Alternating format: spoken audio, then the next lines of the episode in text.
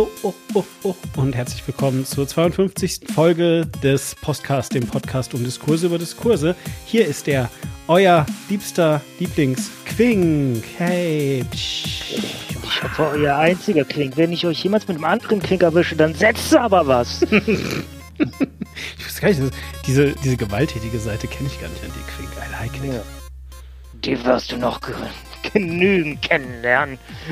Demon, womit ich dich auch vorgestellt hätte. Nicht schlecht, nicht schlecht. Ich wollte gerade sagen, wir können langsam mit dem Cosplay aufhören. Oder wie das heißt hier, wie heißt das denn? Dem Dirty Talk. Vorspiel.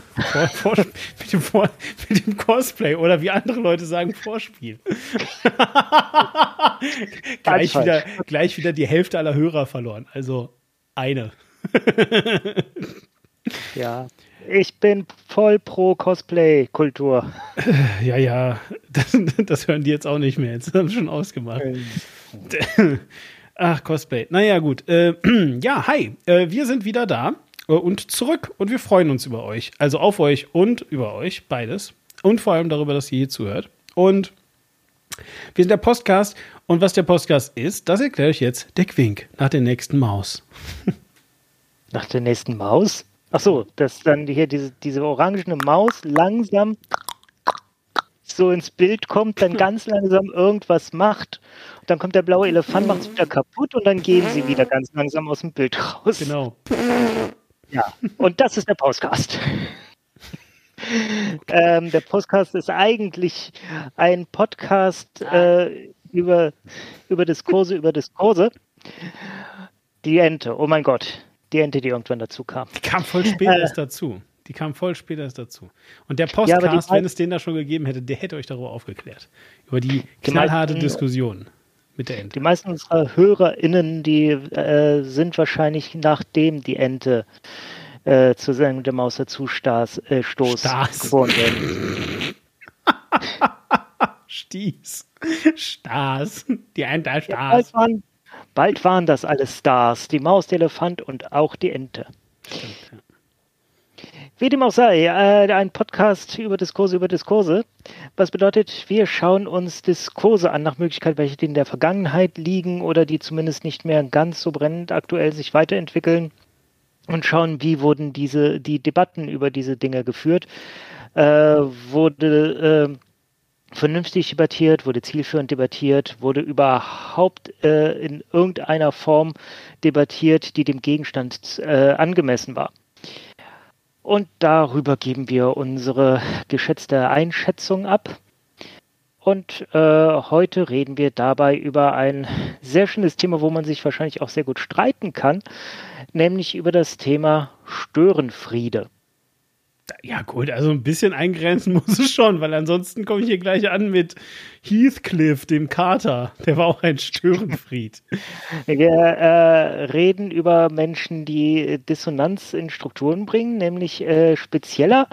Äh, also wir können natürlich auch darüber hinausgehen, weil speziell wollen wir uns an, ansehen Störenfriede in Parteien. Also Leute, die in einer Partei sind, wo sie aber durch Aussagen äh, immer mal wieder den Eindruck erwecken, da gehören sie gar nicht hin. Hm, genau. Ja, das, das, das ist schon, das ist schon eher. Also, genau, wichtig ist, dass wir uns schon so ein bisschen in der Parteienlandschaft umsehen oder zumindest in der deutschen Politik, ähm, um es mal, also, also das ist jetzt mal so die, die allergröbste Sache.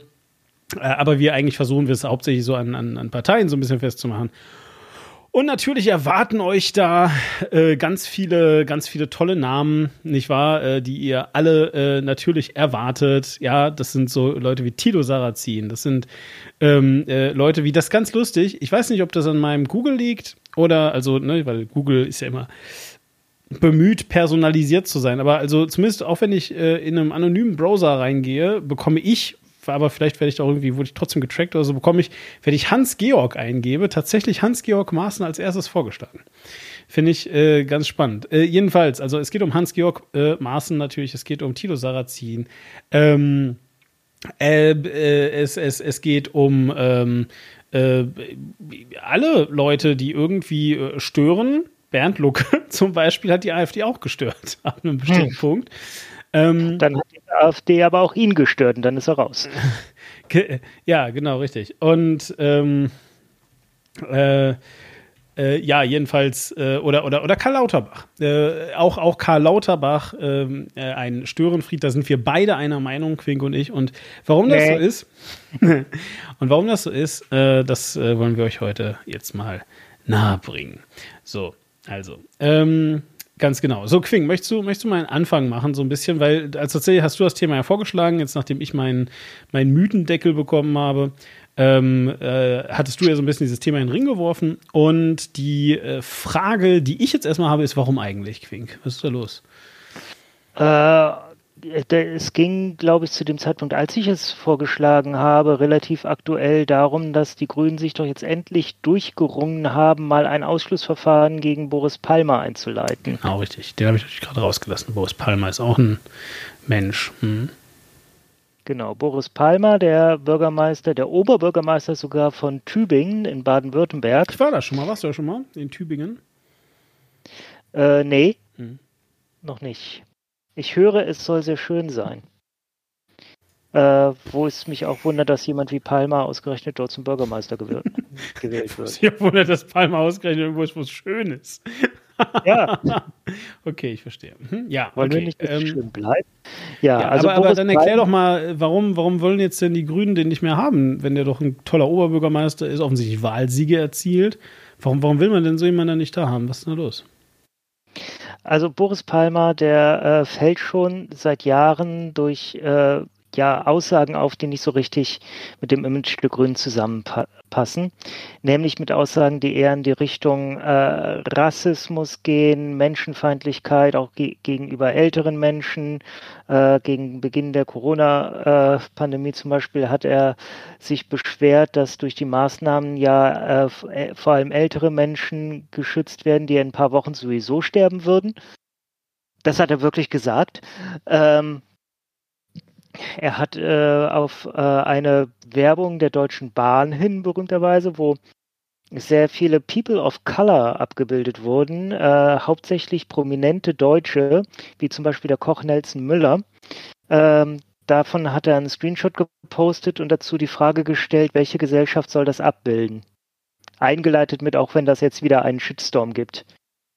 Weil er wusste schon, dass, das, dass er beobachtet wird. Und zuletzt jetzt äh, das war ein wenig, ein wenig durcheinander, aber er hat bei Facebook äh, ja ein Zitat außerhalb des Kontextes gebracht und darin enthalten war ein rassistisches Wort.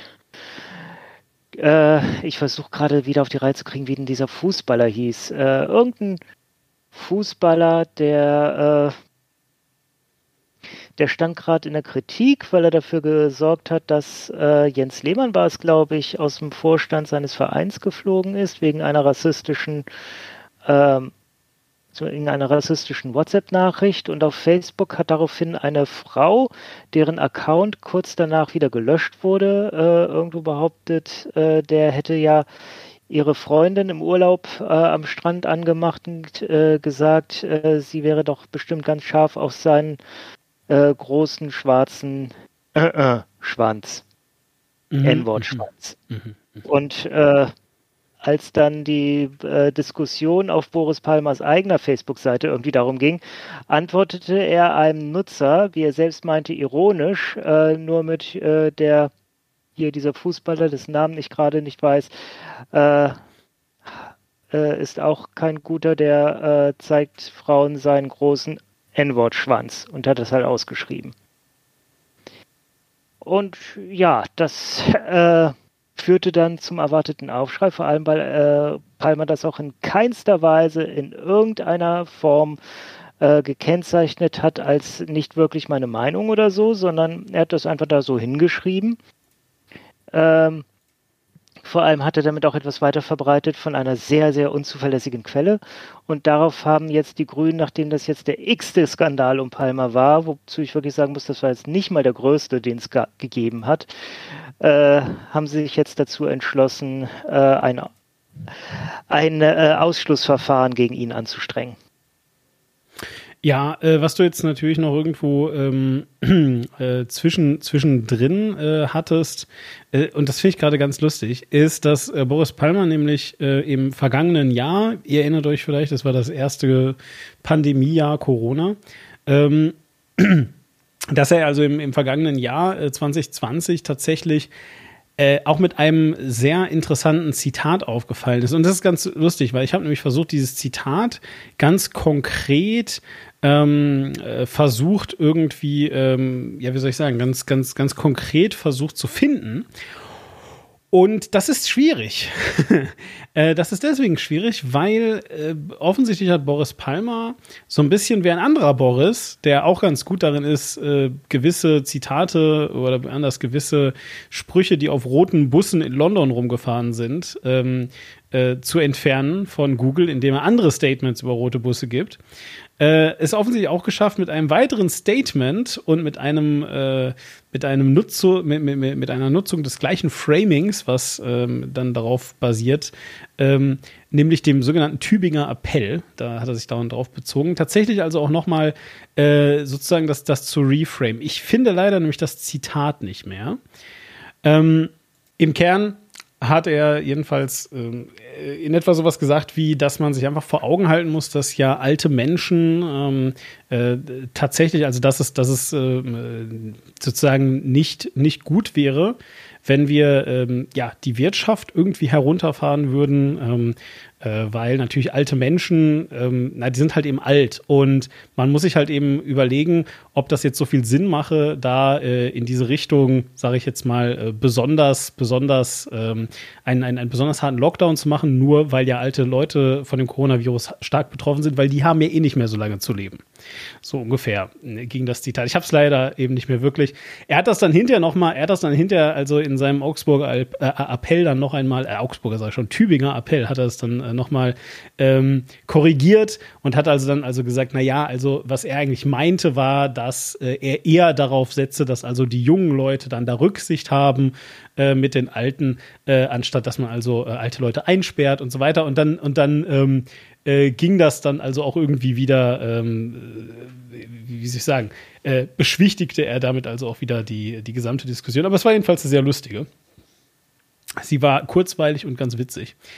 Und ähm, ja, ähm, genau, äh, Boris Palmer, also einer dieser Störenfriede, der jetzt also ähm, aus der Partei ausgeschlossen wird, äh, oder zumindest versuchen sie es wegen, des, wegen der Nutzung des N-Worts.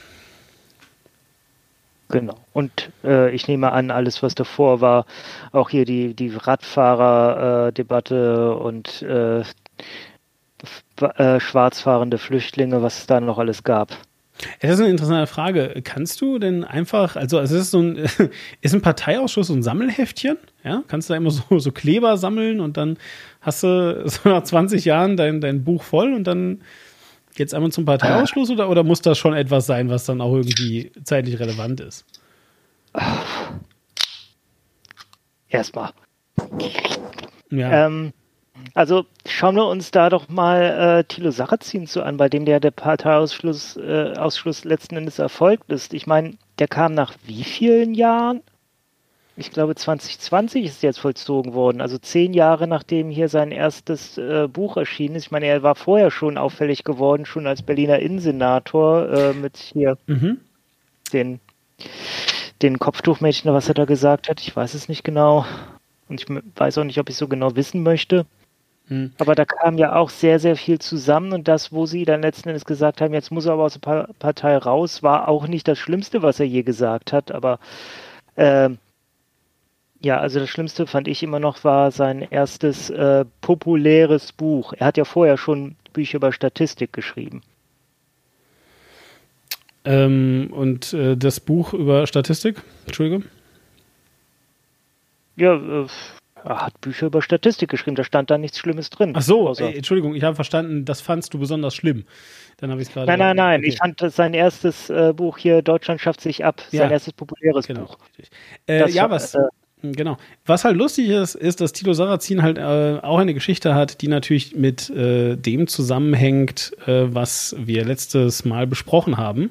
Äh, du hast ja gerade schon gesagt, dass er Bausenator war.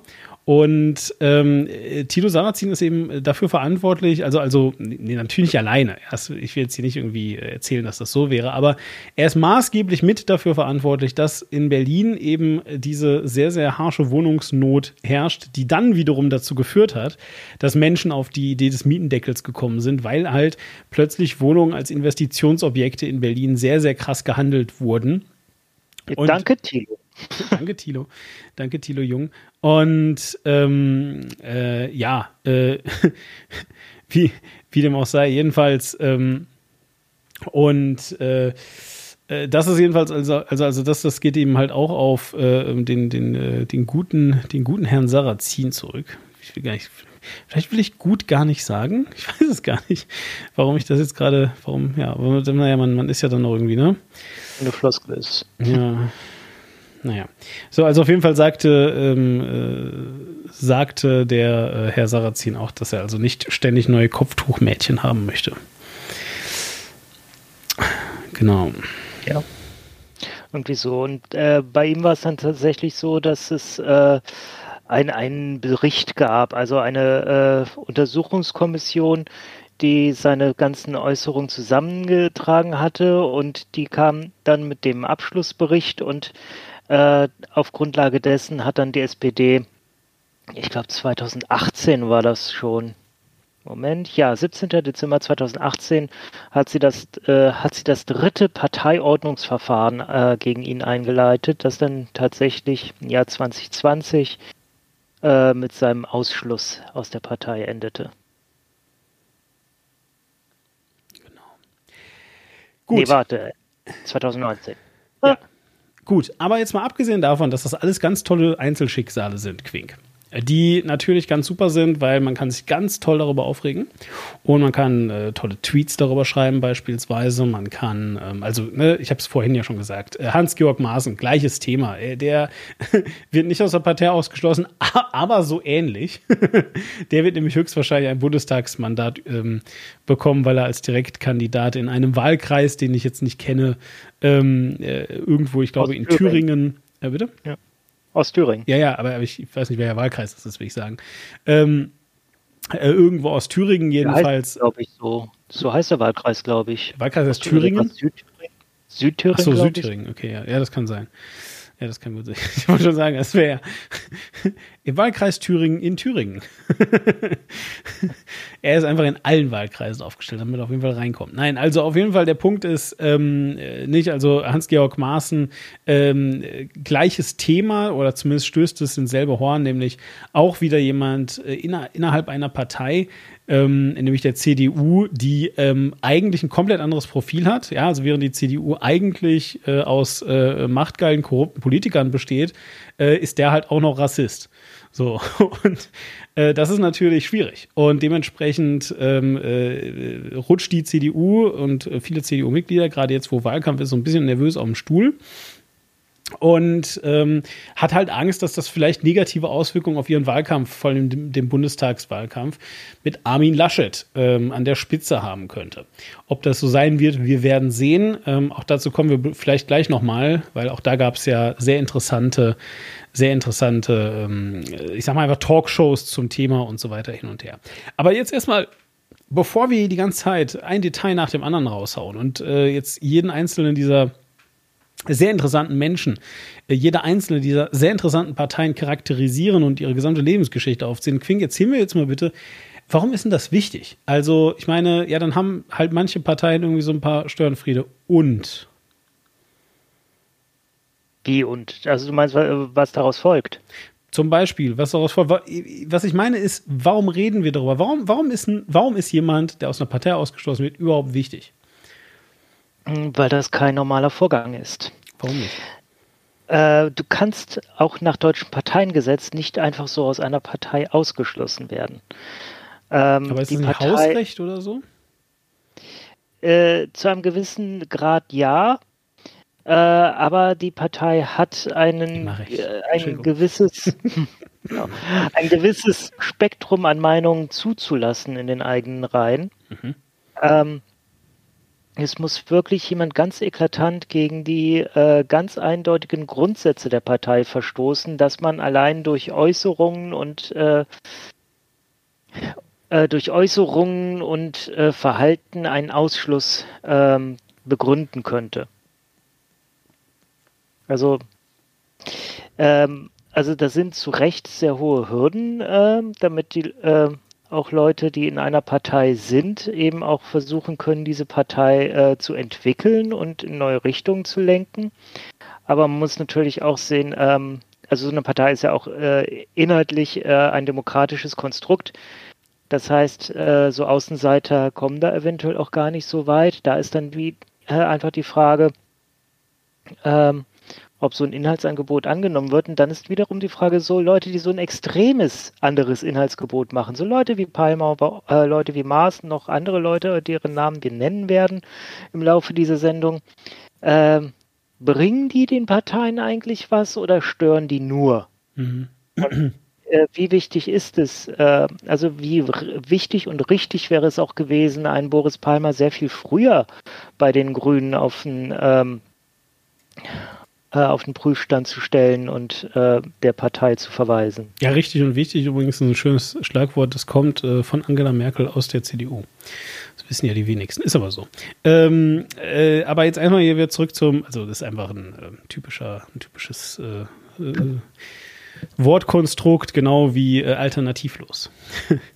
Sehr, sehr gut.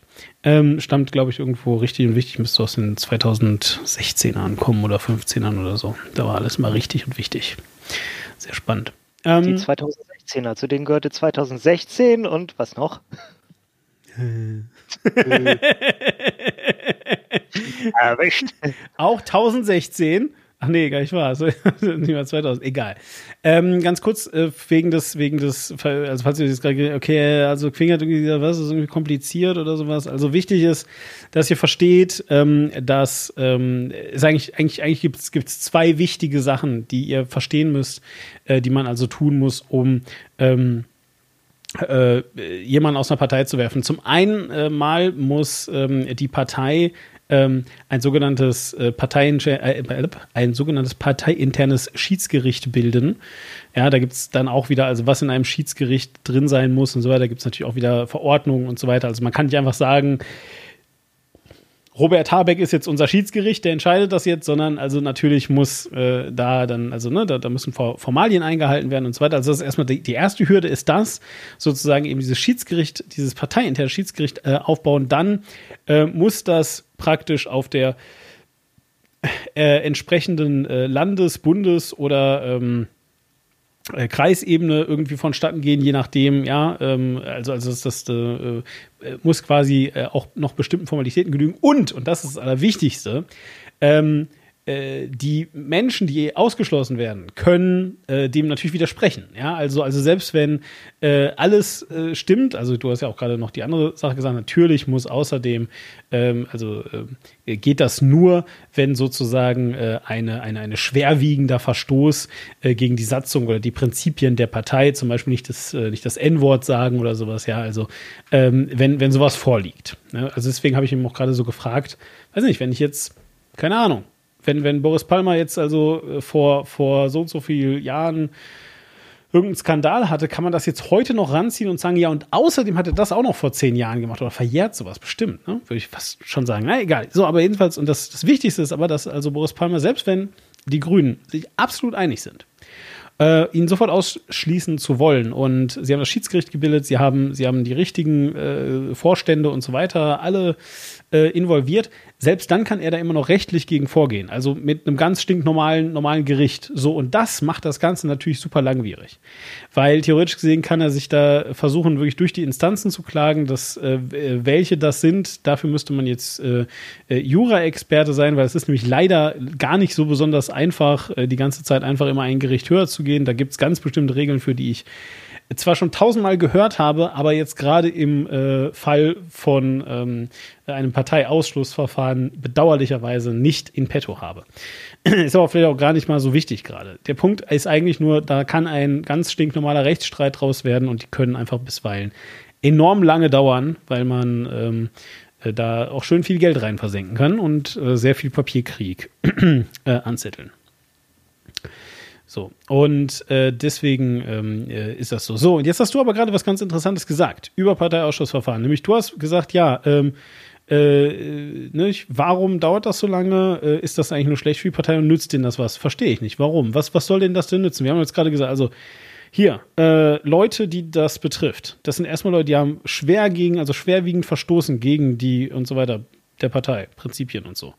Dann, äh, außerdem wird das, Schiedsgericht, das Schiedsgericht muss feststellen, dass sie schwer verstoßen haben. Also sie haben erstmal mutmaßlich schwer verstoßen. Ähm, äh, zum Ausschluss. Ja, ja, gut, das mag ja sein, aber äh, trotzdem, so, aber jetzt, jetzt kommt, jetzt kommt, so, dann, ne, zweitens, dann, dann musst du äh, Bundes- oder Landes- oder Kreisvorstände haben, die das entscheiden, mhm. äh, dass das aufgenommen wird, das Verfahren. Dann brauchst du das Schiedsgericht. So. Ähm, was sollen die denn, also, was soll denn der Vorteil? Das ist doch alles super viel Arbeit. Ich verstehe nicht, dann verstehe ich deine Frage nicht. Warum soll es, äh, nenn mal einen Vorteil? Von, ähm, von, ähm, von was nicht an, an, an anstoßen. Dass die Hürden so hoch sind. Ach so, du meinst Vorteil, also einfach, die machen das aus Faulheit nicht. Nein, nein. Äh, ich, ich, meine Frage war an dich zurück. Äh, ein Vorteil daran, dass die Hürden so hoch sind oder äh, was ist die Frage? Nee, daran, das nicht sofort zu eröffnen. Weil wenn das doch alles so lange dauert, dann ist doch, also das ist ja, das ist ja so, als wenn ich jetzt ähm, hingehe, ja, und irgendwie sage, na, ich, ich räume mal meine Küche nicht auf. Weil das kann ich auch noch morgen machen. Und am nächsten Tag sage ich ja, mache ich das lieber dann den Tag. Und dann am nächsten Tag sage ich, dann mache ich das wieder und so weiter. So, und irgendwann ist meine Küche richtig dreckig. und das ist schlecht, erstmal. So, ja. Äh, ich hätte aber auch lieber den inneren Schweinehund besiegen können, jetzt frühzeitig anfangen können. Ich hätte dann zwar immer wieder die Küche aufräumen müssen, ähm, aber wenigstens wäre die Küche sauber. Verstehst du, was ich meine? So, und äh, jetzt meine Frage ist, warum leitet man das da nicht sofort ein, wenn der doch einmal richtig Scheiße gebaut hat? Bam, fertig. Ähm, würde ich manchmal auch gern wissen, also wenn es ein sehr, sehr, sehr, sehr, sehr eindeutiger Fall ist. Ansonsten wäre die Antwort, äh, weil man äh, A, nicht sofort bei jedem Fehltritt äh, die äh, Ausschlusskeule rausholen soll und B, weil wenn man das täte, dann würde man ja die ganze Zeit irgendwelche Leute ausschließen. Also ähm, da soll, da sollte man wirklich schon ein bisschen vorsichtig mit sein, äh, weil es ja auch, äh, also in einer Partei zu sein, ist äh, ein Stück weit ja auch das Recht von Menschen. Äh, es gibt ja auch eine Parteifreiheit, die ist sehr wichtig in Deutschland. Und man untergräbt das ja ein bisschen damit, wenn man sagt, nee, du aber nicht. Du darfst nicht in diese Partei oder darfst nicht in dieser Partei weiterhin sein. Hm. Ähm, allerdings denke auch ich manchmal, okay, wenn es jetzt wirklich so ganz eindeutig ist, dass dieser Mensch nicht mehr auf denselben äh, Grundfesten steht wie diese Partei. Wie diese Partei sogar explizit, weil die hat ja irgendwo auch mal äh, so Statuten festgelegt, so wer sind wir, warum sind wir so und was bedeutet das. Und wenn jemand so ganz explizit äh, gegen verstößt was absolut fundamental anderes sagt, dann weiß ich manchmal auch nicht, warum man nicht direkt sagt, äh, hallo, okay, du hast jetzt eine einmal die Möglichkeit, dich zu rechtfertigen und wenn uns das nicht gefällt, dann machen wir Parteiausschlussverfahren. Hm. Aber du hattest ja schon eine Theorie dazu, habe ich verstanden, oder nicht? Weil das war das, worauf sich meine Frage bezog. Na, du hast ja vorhin irgendwann gesagt, hast du ja gesagt, so, also gibt es, kann es, könnte es vielleicht einen anderen Grund geben, solche Leute trotzdem noch in der Partei zu lassen, obwohl die eigentlich da gar nicht mehr reinpassen, ja oder ja? So habe ich das zumindest verstanden. Äh, könnte es noch einen anderen Grund geben? Ja, Kann es einen anderen Grund geben, Hans-Georg Maaßen nicht umgehend mit einem Parteiausschlussverfahren zu belegen, zum Beispiel? Ja, Leute, die eine sehr andere Meinung vertreten, äh, die können ja eine Partei auch durch diese andere Meinung bereichern. Aha. Wäre eine Theorie zumindest. Aha, dann erklär jetzt doch mal diese Theorie. Darauf will ich quick. Die ganze Zeit versuche ich dich darauf Entschuldige bitte. ja, ah. du hast damit angefangen, da musst du das jetzt auch immer erklären hier.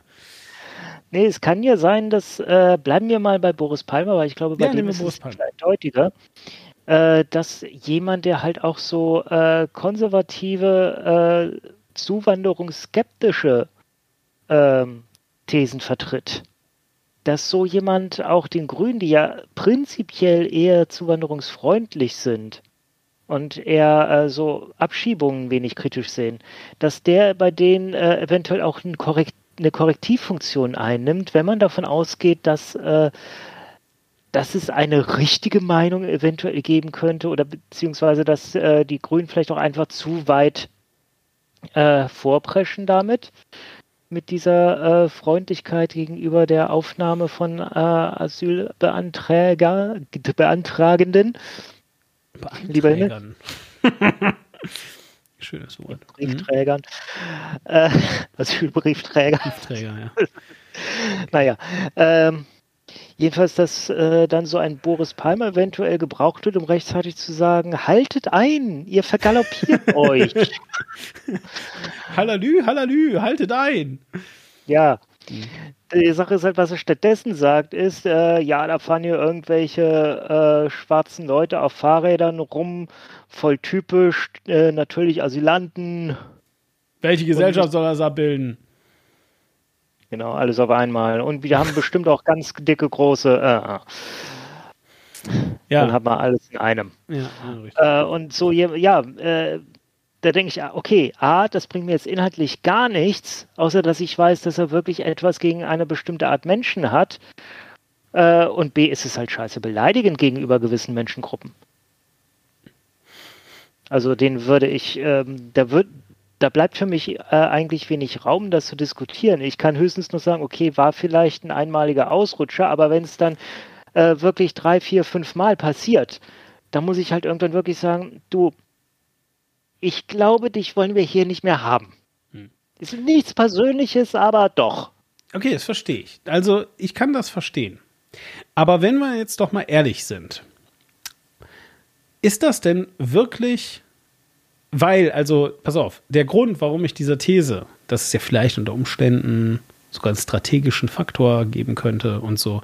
Dass ich dem nicht sofort widerspreche und hier irgendwie die Ding, Ding, Ding, Shame, Shame, Shame-Glocke raushole und sage, Quink, du alter Verschwörungstheoretiker. Der Grund, warum ich das nicht tue, sondern warum ich dich ausreden lasse, ist, weil wir einen Podcast zusammen machen. Nein, also auch. Aber ähm, der eigentliche Grund ist, dass ich das für gar nicht mal so unwahrscheinlich halte. Und warum halte ich das für gar nicht mal so unwahrscheinlich? Weil ähm, es, also es ist eigentlich eher schon eine Binse.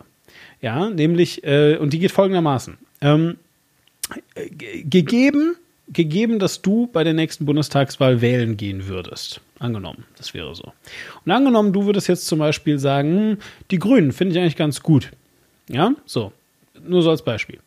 Äh, weil Annalena Baerbock äh, ist eine ganz gute Frau und außerdem, ich mag äh, die Ziele und ich meine, hey, also, ähm, äh, ja, das kann man jetzt vielleicht einfach mal so äh, zur Kenntnis nehmen, literally äh, die, die, ähm, die letzten, ähm, äh, weiß nicht, 40 Jahre, glaube ich, die, die Grünen existieren, plus minus. Ich weiß gar nicht genau, wie lange es die eigentlich gibt.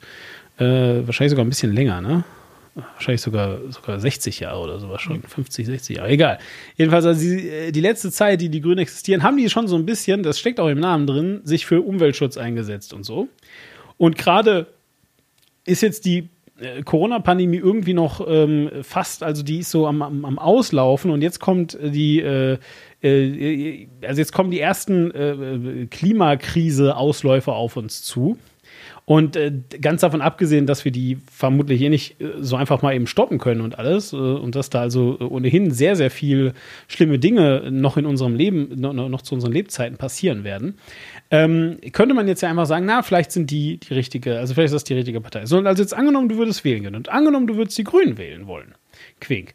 Würdest du dann ernsthaft sagen, ja, aber die haben Boris Palmer oder ja, die haben irgendeine Esoteriker-Truller oder Esoteriker-Trull? Ich weiß nicht, was die, äh, so ein Dude halt, ja, so. Irgendein ein. Troller. Was? Ein Troller. Ein, Tro ein Troller. Troller und Trollerinnen, egal so ein Typen halt. So, würdest du dann echt sagen, so da sind aber, also bei den Grünen sind aber auch Idioten. Jetzt kann ich die nicht mehr wählen. Ist das so?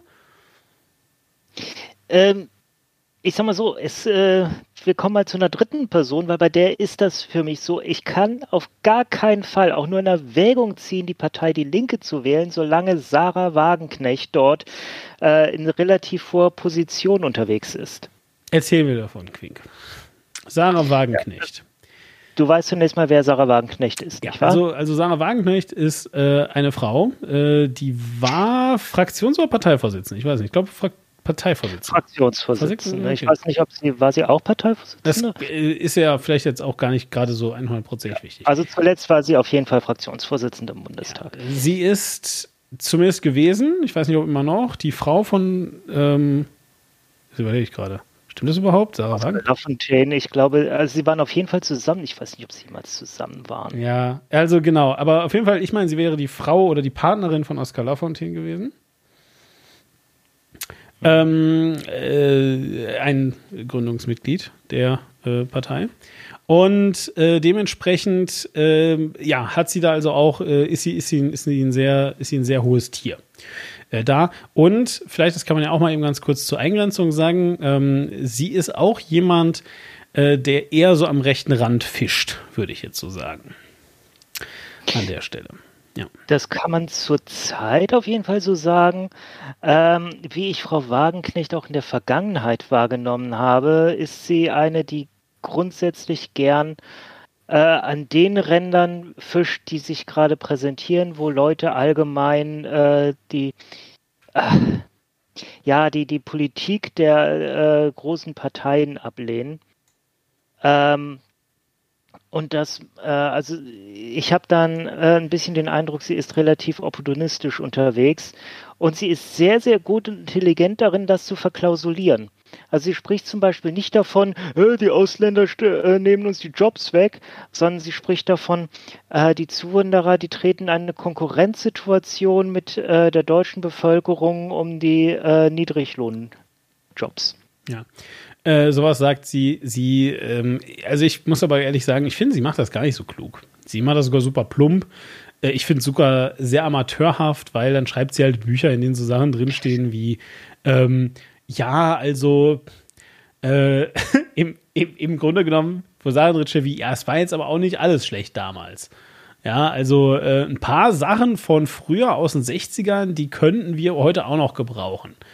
Ja, ähm, also da wirklich in den 60er, 70er Jahren in der Bundesrepublik Deutschland, da waren Sachen wirklich gut zum Beispiel war der Sozialstaat halt noch besser und so weiter. Und dann kommen halt wieder normale linke Thesen und so weiter. Aber sie betont halt einfach, dass es damals war, früher war, dass es schon irgendwie auch konservativ ist und dass damals eben nicht alles schlecht war. So, aber sie betont es halt auf eine Weise, die eben suggeriert, dass sie noch was anderes meinen könnte. So, aber das Ding ist, es ist eigentlich egal, finde ich, weil am Ende ähm, ist das nur, also ich, ich finde, ich wundere mich immer, warum Leute Sarah Wagenknecht so unerträglich finden. Ich glaube, es ist einfach nur die hohe Position, die sie einfach äh, bekleidet. Äh, das kann man auch sagen, dass man das vielleicht eben nicht möchte. Ja, also dass man also wirklich sagt, gut, also in so hohe Position von jemand, von einem Menschen, der dann, der dann so äh, sehr gegen die Parteilinie fährt, ähm, äh, das ist dann schon ein bisschen zu krass vielleicht. Und ich meine, auch parteiintern gibt es da ja viele Leute, die sich also von, also von Sarah Wagenknecht äh, distanzieren und also äh, da versuchen Druck auszuüben, dass sie das dann lässt und dann legt sie wieder irgendwelche Ämter nieder und dann macht sie aber doch hintenrum wieder ihr eigenes Ding und so weiter. Es ist äh, spannend. Äh, und wie gesagt, aber ich, ich also was, was ich einfach sehe und gerade bei Sarah Wagenknecht sehe ich es enorm, ist, dass das halt echt funktioniert. Mhm weil. Sie, sie wendet so ein bisschen diesen äh, uralten AfD-Trick an. Mhm. Äh, man sagt etwas Plumpes, wie du es ja auch gerade genannt hast. Und wenn man dann später darauf angesprochen genau. wird, dann liefert man eine total logische und Richtig. in Parteilinie schon sehr gut einfügbare äh, Erklärung dazu. Ja, der einzige Unterschied zwischen der AfD und der Linken ist halt, dass die Parteilinie und das Plumpe, beides plump ist bei der AfD. ja. ja. Deswegen äh, wir bei der AfD, wenn man da gucken möchte, gibt es da irgendwelche Ausreißer? Das wäre wär ja am ersten noch Jörg Meuthen, weil der nicht ganz so extrem ist wie der Rest. Ja, ja, nee, also bei AfD ist es, also ich habe bei der AfD immer so ein bisschen das Gefühl, dass, ähm, dass, dass, dass die irgendwas Plumpes sagen und dann fällt ihnen auf, oh shit, ey, das hat ja sogar echt geklappt, alle reden wir uns, geil geil, geil, geil, alle reden über uns. Was machen wir jetzt? Und dann gucken sie das, das Lied von Danger Dan, das ist alles von der Kunstfreiheit gedeckt und sagen, ja, Satire, haha, es war nicht ernst gemeint. Wir wollen gar nicht auf Flüchtlinge an der Grenze schießen. Das ist doch ganz klar. Also, weil ja. das viel zu teuer ist auch. Äh, oh, da ist schon wieder ein Shitstorm. Ja, ja, und das, das mit dem Vogelschiss, das war ja wirklich nur auf die äh, genau, gesamte genau. deutsche Geschichte bezogen, ja, die halt in ihre mehrtausendjährigen. Weil die ja so klein war, die Zeit und bla bla bla bla bla bla.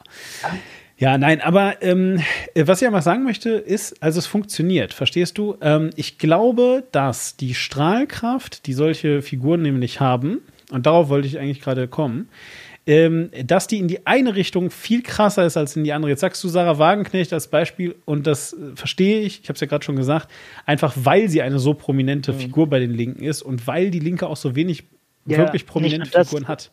Nicht nur das, sie ist Spitzenkandidatin der, Kandal, äh, der Partei in ja. Nordrhein-Westfalen. Naja, genau, also, also sie, ja gut, okay, aber also äh, es bleibt halt eben noch, also sie, sie ist halt wirklich, sie ist halt wirklich eine, eine, äh, eine enorm wichtige Figur in der Partei. Ähm, aber auch darüber hinaus. Ich glaube tatsächlich, dass ein Boris Palmer als Beispiel äh, durchaus sehr ähm, äh, ja, eine, eine, eine viel höhere Anziehungs- als Abstoßwirkung hat. Um es mal so auszudrücken. Also, dass ähm, gerade ähm, dadurch, dass, dass Boris Palmer ja dann eben halt auch sein, auch, auch äh, fest in seinem Sattel sitzt, ja, irgendwie, äh, und äh, äh der der ist jetzt ja nicht, der ist jetzt ja nicht irgendwie einmal aus Versehen in Tübingen mal so zum Bürgermeister geworden, sondern das ist ja auch eine Erfolgsgeschichte, die er da vorzuweisen hatte. Ja, äh, das heißt also in Tübingen ist er also auch sehr beliebt. Ähm, das heißt, es gibt also auch Menschen, die, die dann da irgendwie weiterhin in Erwägung ziehen, weil, ne, was du für deine Stadt wählst, wählst du dann vielleicht auch auf dein Land und so weiter. Und all die Sachen. Und ich glaube tatsächlich, dass also die Überlegung, dass du ähm, solche Leute um das so ein bisschen despektierlich zu sagen, dass du solche Leute einfach hältst, äh, in der Hoffnung, dass du damit also, also so, ne, man sagt ja auch immer am rechten Rand äh, fischen. Hier, Boris, hast ein Leckerli. Hier, Boris, hast ein Leckerli. Äh, an irgendwelchen Rändern fischen, äh, dass du genau das tust. So, und jetzt kommen wir nämlich zu einer Person, die sehr gut in der Mitte ist, die nämlich nicht ähm, an der Parteispitze steht, äh, gleichzeitig aber auch nicht total unwichtig ist. Äh, also ich will jetzt gar nicht sagen, dass Boris Palmer total unwichtig ist, weil ist er halt gar nicht. Also der ist schon, äh, wie gesagt, eine sehr prominente Figur. Tübingen hatte äh, am Ende ein sehr prominentes Corona-Konzept tatsächlich, wo sie. Der, ähm, der ist ja auch, ich glaube, alle, über die wir hier reden, die äh, werden oder wurden, als zu der Zeit, als sie aktuell waren, sehr gerne und häufig in Talkshows eingeladen, weil sie da halt immer auch äh, sehr unterhaltsam sehr unterhaltsamen ja, Gegenpositionen lieferten. Ja, Boris Palmer ein bisschen. Ähm, aber ich glaube also. Ja, aber, aber also bei, bei Boris Palmer hatte ich eher das Gefühl, weil der hat halt auch wirklich, auch da, muss man ja eben sagen, der hat zwar immer seine Ausrutscher, aber der hat halt auch tatsächlich ähm, als amtierender Bürgermeister Dinge geschafft. Gerade jetzt während der Corona-Krise kann ich da sogar äh, drüber reden, nämlich ähm, der hat halt ein, ein, ein, ein wirklich, wirklich gutes äh, Transportkonzept äh, gemacht, bei dem äh, er sozusagen äh, dafür gesorgt hat, dass, dass Linienbusse, die ohnehin zu Beginn der Pandemie sehr unbenutzbar waren, weil ne, alles irgendwie nicht drauf angepasst und dann hast du viele Leute da drin und die stecken sie alle gegenseitig an, das willst du nicht und du hattest noch ganz wenig Informationen. Und der hat dann also äh, dafür gesorgt, dass Linienbusse tatsächlich so getimt werden, dass sie äh, bestimmte Alterskohorten dann eben sozusagen ähm, äh, isolieren, ohne sie zu isolieren. Ja, äh, also und wie gesagt, dann, dann gab es ja halt eben auch so, dann gab es ja äh, auch so auch so Konzepte, die fanden auch nicht alle geil. Äh, so Konzepte, wie gesagt, wie, na, es wäre doch super, wenn äh, junge Leute zwischen, ich habe es jetzt gar nicht mehr im Kopf, 9 und 11 Uhr oder 9 und 12 Uhr oder sowas, nicht einkaufen gehen würden, damit dann die alten Leute gehen können äh, weil das ist ja auch nicht nötig. Wenn wir das staffeln, dann und so weiter. Und das, da sind einfach, da sind einfach äh, Dinge bei rausgekommen und die haben halt funktioniert, muss man dazu sagen. Also die haben es äh, ermöglicht, dass ein relativ reibungsloses Leben ohne einen total, äh, also, also, oder man muss ja auch gar nicht, total Lockdown klingt jetzt wieder so, als wenn, aber was ich sagen möchte, ist, ohne große Lockdown, ähm, Diskurse, äh, also, also äh, Diskurse, sagen wir es einfach mal, ähm, äh, geschaffen und trotzdem hat er äh, damit ähm, halt Leute geschützt. So. Und das, das sind also durchaus Sachen, die konnte Boris Palmer dann ja auch erzählen. So, jetzt kommen wir aber endlich zu der Person, die ich gerade die ganze Zeit versucht habe einzukündigen. Das wäre nämlich jetzt wirklich Hans-Georg Maaßen. So, denn Hans-Georg Maaßen ist tatsächlich eine enorm prominente Figur, Ähm, äh, die eine oder der andere von euch erinnern sich vielleicht noch, Hans-Georg Maaßen, der war von dem Bundesverfassungsschutz der ähm, äh, Vorsitzende. Hast der, du gerade Verfassungsschutz gesagt? Ja. Gut. Okay. No further questions, Your Honor. ähm, äh, da war der jedenfalls der Chef, ja, äh, der, äh, der, der Verfassungsschutzchef. Und ähm, das also zum Beispiel ist, ist äh, Hans-Georg Maaßen gewesen. Und da hat er ganz tolle Knaller gebracht, wie, ähm, ähm, keine Ahnung, äh, die Videos, auf denen Menschen mit Migrationshintergrund gejagt werden, sind fake. So, und dann hat er aber leider nichts, was darauf hingedeutet hat, außer das so sein Gefühl. weil, weil man kann ja viel machen heutzutage. So, und ich meine, der ist halt einfach äh, der, der, der Inhaltsgeheimdienstchef gewesen und alle Leute gucken ihn also an und sagen so, echt krass, boah, fuck, du musst ja voll die krassen Erkenntnisse haben, weil du hast ja so viele Ressourcen, die dir helfen, das herauszufinden. Und der so, mm, nö. so, äh, solche Dinge halt. Dann, äh, und ich meine, wir haben hier über Hans-Georg Maaßen zu Genüge geredet. Und was aber jetzt passiert ist, dass er ausgerechnet in Thüringen ähm, äh, tatsächlich jetzt einen Wahlkreis bekommt, der wahrscheinlich, oder ich will gar nicht sagen wahrscheinlich, aber der, der zumindest auch nicht die schlechtesten Chancen hat, äh, in Hände der CDU zu fallen. Sagen wir mal so, ist jetzt nicht gerade die herbe Kampf. Derzeit, derzeit ist er es bei der letzten Wahl, da hat er drei, äh, ein Drittel aller Stimmen hat der CDU-Kandidat dort bekommen und ist jetzt der Abgeordnete für diesen Wahlkreis, der übrigens, wir hatten vorhin äh, gerätselt, wie der Wahlkreis denn heißt, der heißt Suhl, Schmalkalden, Meiningen, Hildburghausen, Sonneberg. Vielen herzlichen Dank. Kann ja. man sich sehr gut merken, oder? Ja, super, äh, Sonneberg. So wie Sonneborn, nur anders. Ja. Äh, ja, so und auf jeden Fall und ähm, wo er also ganz, ganz, ganz gute Chancen hat, äh, das dann auch zu werden und so fort. So, und jetzt äh, habe ich gerade gesagt, ausgerechnet Thüringen. Warum ausgerechnet Thüringen? Warum sage ich ausgerechnet Thüringen? Was ist denn an Thüringen so ausgerechnet? Lass mal überlegen, war da in letzter Zeit irgendetwas, wo auch gerade die Union in Thüringen vielleicht eine äh, nicht so tolle Figur abgab, aber sich dann letzten Endes zumindest in ihrer nicht tollen Figur behauptet hat. Ähm, ach, da fällt mir noch jemand von der FDP ein, über den man reden könnte, aber äh, der damit zu tun hatte, ein gewisser Herr Kemmerich. Ähm, der da. Dessen größtes, äh, dessen größtes Vergehen, es war Cowboy-Stiefel zu tragen.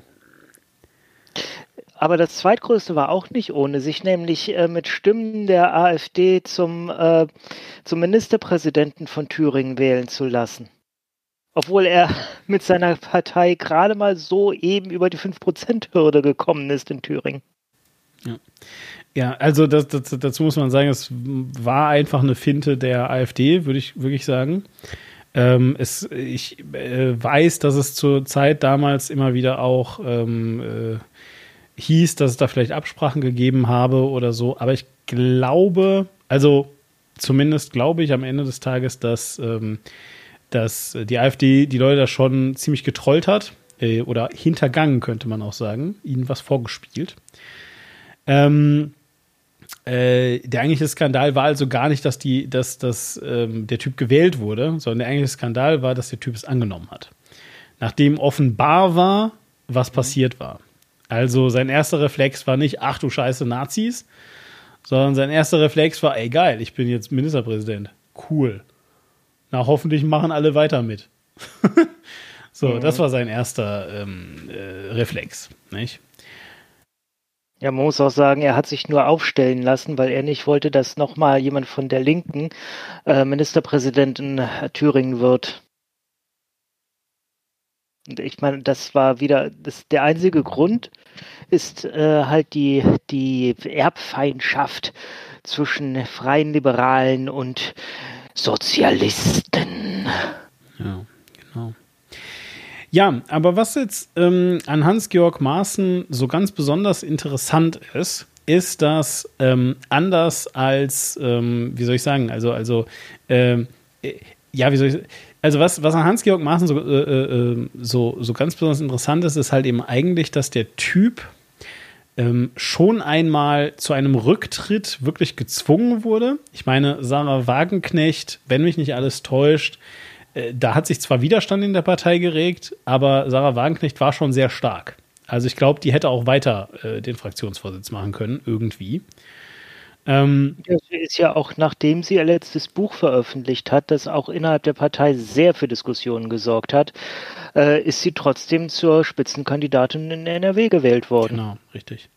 Ähm, also, also, also ich will, ich will einfach sagen, ähm, so, ähm, also anders als das ist ja Hans-Georg Maaßen wirklich wegen eines massiven, einfach wegen eines massiven Fuck-Ups und eines massiven Eingriffs, muss man sagen, aus einem Beamtenstatus heraus äh, in die tagesaktuelle Politik. Eben dadurch, und das ist halt eben so, also dadurch, dass Hans-Georg Maaßen sich, sich sehr politisch geäußert hat, als Inlandsgeheimdienstchef, ähm, dabei gesagt hat, dass er, äh, oder gar nicht gesagt hat, aber dabei suggeriert hat, dass er über bestimmtes Wissen verfüge, was er nicht hatte. Ja, also ähm, eben, wie ich ja gerade bereits sagte, irgendwelche Quellen äh, zumindest mal in Zweifel gezogen. Und das von einer Seite, die eben äh, dann doch, äh, oder der man zumindest unterstellen möchte, dass sie dann doch sehr informiert ist. Hans-Georg Maaßen in dem äh, Szenario.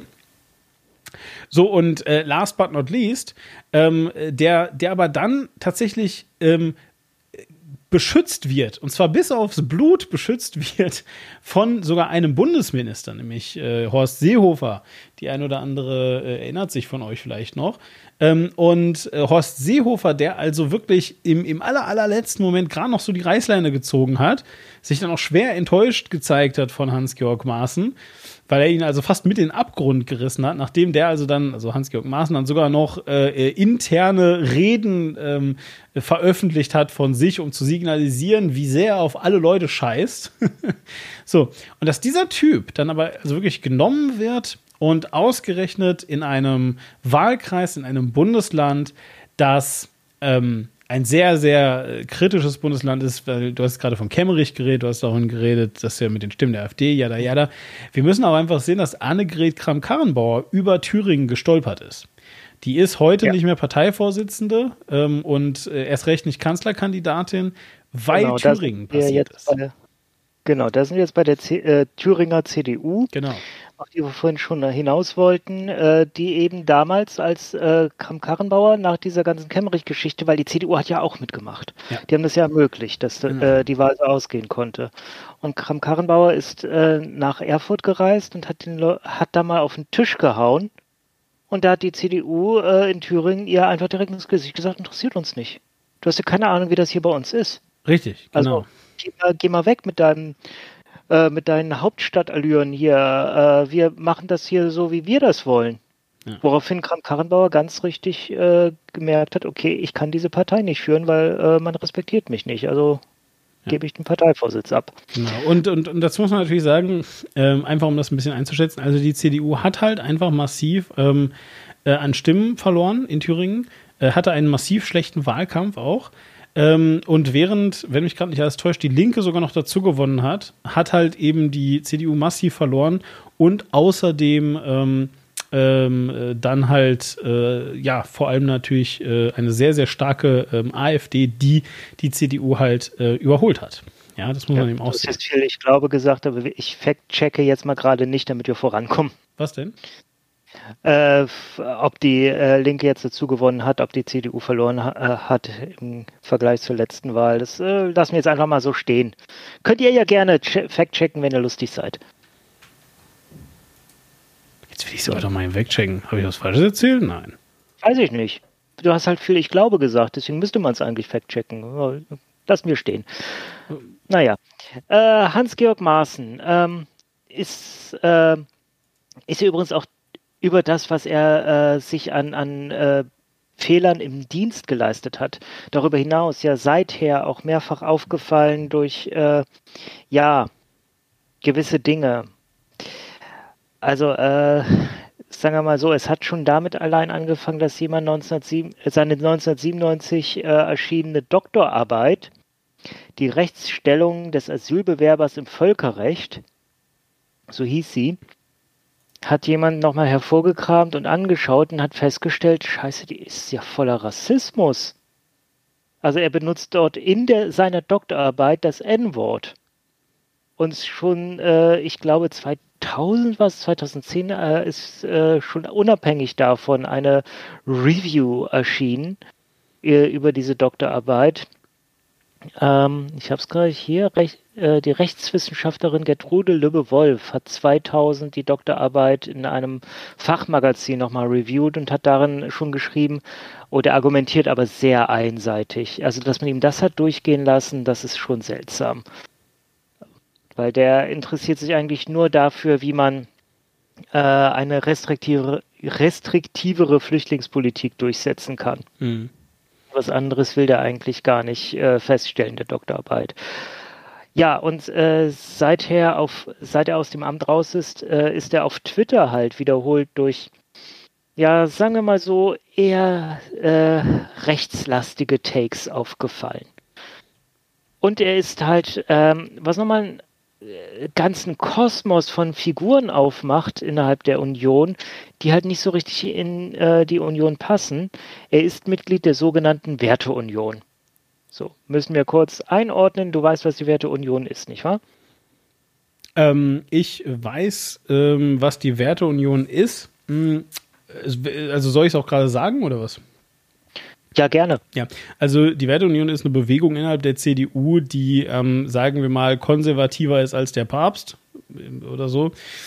Mhm. Also auf jeden Fall die, ähm, äh, die, die eben sehr, sehr äh, konservativ ist und die ähm, äh, sehr stark, sag ich einfach mal, ähm, die, die Grenzen ähm, des Sagbaren austestet und vor allem auch so, ich würde fast schon sagen, auch so, so, so die Grenzen von Rechtsstaatlichkeit. Das ist so die ähm, äh, Seite der CDU, wo alle mal so richtig die, die Sau rauslassen können und unmögliche Scheiße von sich geben äh, und dann halt regelmäßig wieder zurückrudern äh, dürfen, äh, weil das, was sie gesagt haben, halt vielleicht, wenn man es bis zu Ende denkt, gar nicht gar nicht so unbedingt ähm, äh, auf dem, auf dem, zumindest mal auf dem Boden des Sozialstaates, teilweise auch nicht einmal auf dem Boden des Rechtsstaates steht.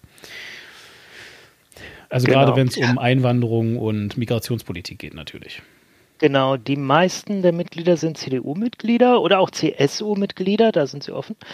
Ähm, äh, interessant ist jetzt gerade der äh, relativ neu gewählte Vorsitzende, Dr. Max Otte. Kennst du den Mann? Ähm, ich habe von ihm gehört, möchte aber noch mal ganz kurz, weil du jetzt gerade dieses Fact-Checking angesprochen hast und ich das jetzt natürlich machen musste, einfach nur sagen, dass ich natürlich recht hatte, wie immer. und während die Linke also äh, einen kleinen Zugewinn mit 2,8 Prozent hat in der Thüringen-Wahl, äh, die CDU einen äh, kleinen Verlust mit 11,8 äh, Prozent hatte. So, ähm, Wo? In Thüringen oder in Hessen, Herr Fact-Checker? In Thüringen. Okay. Das heißt, das ich dir noch, das, das hänge ich dir noch ewig. In der Sendung war ich nicht, da habe ich eine Ausrede, weshalb ich es nicht korrigiert habe. Okay, okay, okay. Und so, Tobi ist Schweizer, Max wusste Otte. das nicht. Ja. Max Otte, auch jemand, äh, also die Werteunion ist konservativer als der Papst. Äh, Max Otte ist nochmal konservativer als die Werteunion, aber er sitzt ihr vor. Äh, und er war bis, zur, bis vor kurzem äh, Vorsitzender der äh, Desiderus irgendwas Stiftung, äh, jedenfalls der Part jener Parteistiftung, die der AfD nahesteht. Warum auch ein, ein CDU-Parteimitglied dort mit Vorsitzender ist. Hm. Und er steht insgesamt der AfD sehr nahe, wirbt auch dafür, dass die CDU sich doch äh, sowohl in verschiedenen Ländern, jetzt gerade in Sachsen-Anhalt, wo wir das aufnehmen, steht übermorgen eine Wahl an, äh, als auch im Bund äh, doch für Koalition mit der AfD öffnen soll. Das ist doch schön. Er hat auch nach dem äh, wo, äh, hier Walter Lübcke, als der ermordet wurde, ähm, und dann die Polizei ihr äh, Augenmerk auf äh, rechte Kreise gelenkt hat. Da hat Max Otte öffentlich gesagt, ähm, ja, jetzt geht wieder die Hetze gegen rechts los. Also so ein Freudenkind ist das. Hm. Äh, und ja, da, und der ist CDU-Mitglied. Ja. Also da muss man sich auch wirklich fragen, okay, CDU, wie weit rechts darf es bei euch denn sein? Also. Ja, Franz Josef Strauß hat ja schon gesagt, rechts von uns ist nur noch die Werteunion. Ja, aber er ist CSU. Was? Ja. Wer? Ja. Jetzt, Franz, so, ja, Franz Josef Strauß. Ja, ich dachte jetzt der, der, der Autotypi. Ja, ja, mag ja sein, alles gut. ja, ja, alles okay. Ähm, nee, ich verstehe, was du meinst. Ähm, Genau, das übrigens die Werteunion, äh, um auch das ruhig nochmal einzuordnen, hat äh, circa 4000 Mitglieder, ist ein eingetragener Verein, ist kein offizielles, äh, kein offizieller Zweig de, oder sonst was der CDU, also wird von der CDU nicht als äh, Teil ihres, ihrer Parteienstruktur anerkannt. Mhm. Äh, wie gesagt, circa 4000 Mitglieder. Was glaubst du, wie viele Mitglieder hat die CDU als Ganzes? Ähm, 100.000. 400.000. Oh, okay, gut. 407.000 sogar. Krass, ja, das ist ganz schön viel eigentlich, ne? Ja, das ist, glaube ich, aktuell die größte Partei in Deutschland. Ich, äh, früher war das die SPD, ich weiß nicht, wo die gerade stehen, aber äh, die hatten ja auch ordentlich Mitgliederschwund in den letzten Jahren. ich wollte gerade sagen, gar nicht, die sind umgefallen. äh, okay. Ähm, unten rausgefallen. Ja, so. Aber ich wollte eigentlich gerade noch bei Hans-Georg Maaßen bleiben. Ich weiß gar nicht jetzt genau, äh, oder, oder, oder wolltest du jetzt irgendwo hin mit dem, äh, mit dem äh, Max Otte und dass der auch doof ist? Ich möchte äh, nur dahin, dass es die Werteunion gibt, äh, dass es Leute wie Max Otte gibt. Und die sind auch alle in der CDU. Die sind nur nicht so prominent. Also, ähm, und da, da kann man auch nochmal einsetzen. Hier, warum reden wir über äh, H.G. Maaßen und nicht über Max Otte? Weil H.G. Maaßen natürlich das sehr viel prominentere Gesicht ist, der von rechts ganz enormen Beifall kriegt, das sehr, sehr öffentlich, der, äh, der sich auch am meisten mit ins Rampenlicht stellt.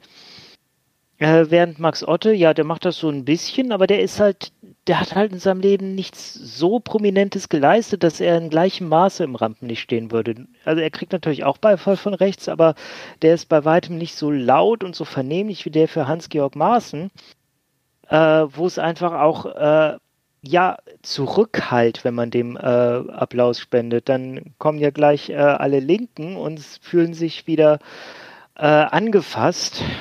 Ähm, ich weiß nicht, kann, kann man das äh, politisch korrekt so formulieren oder ist angefasst irgendwie böse?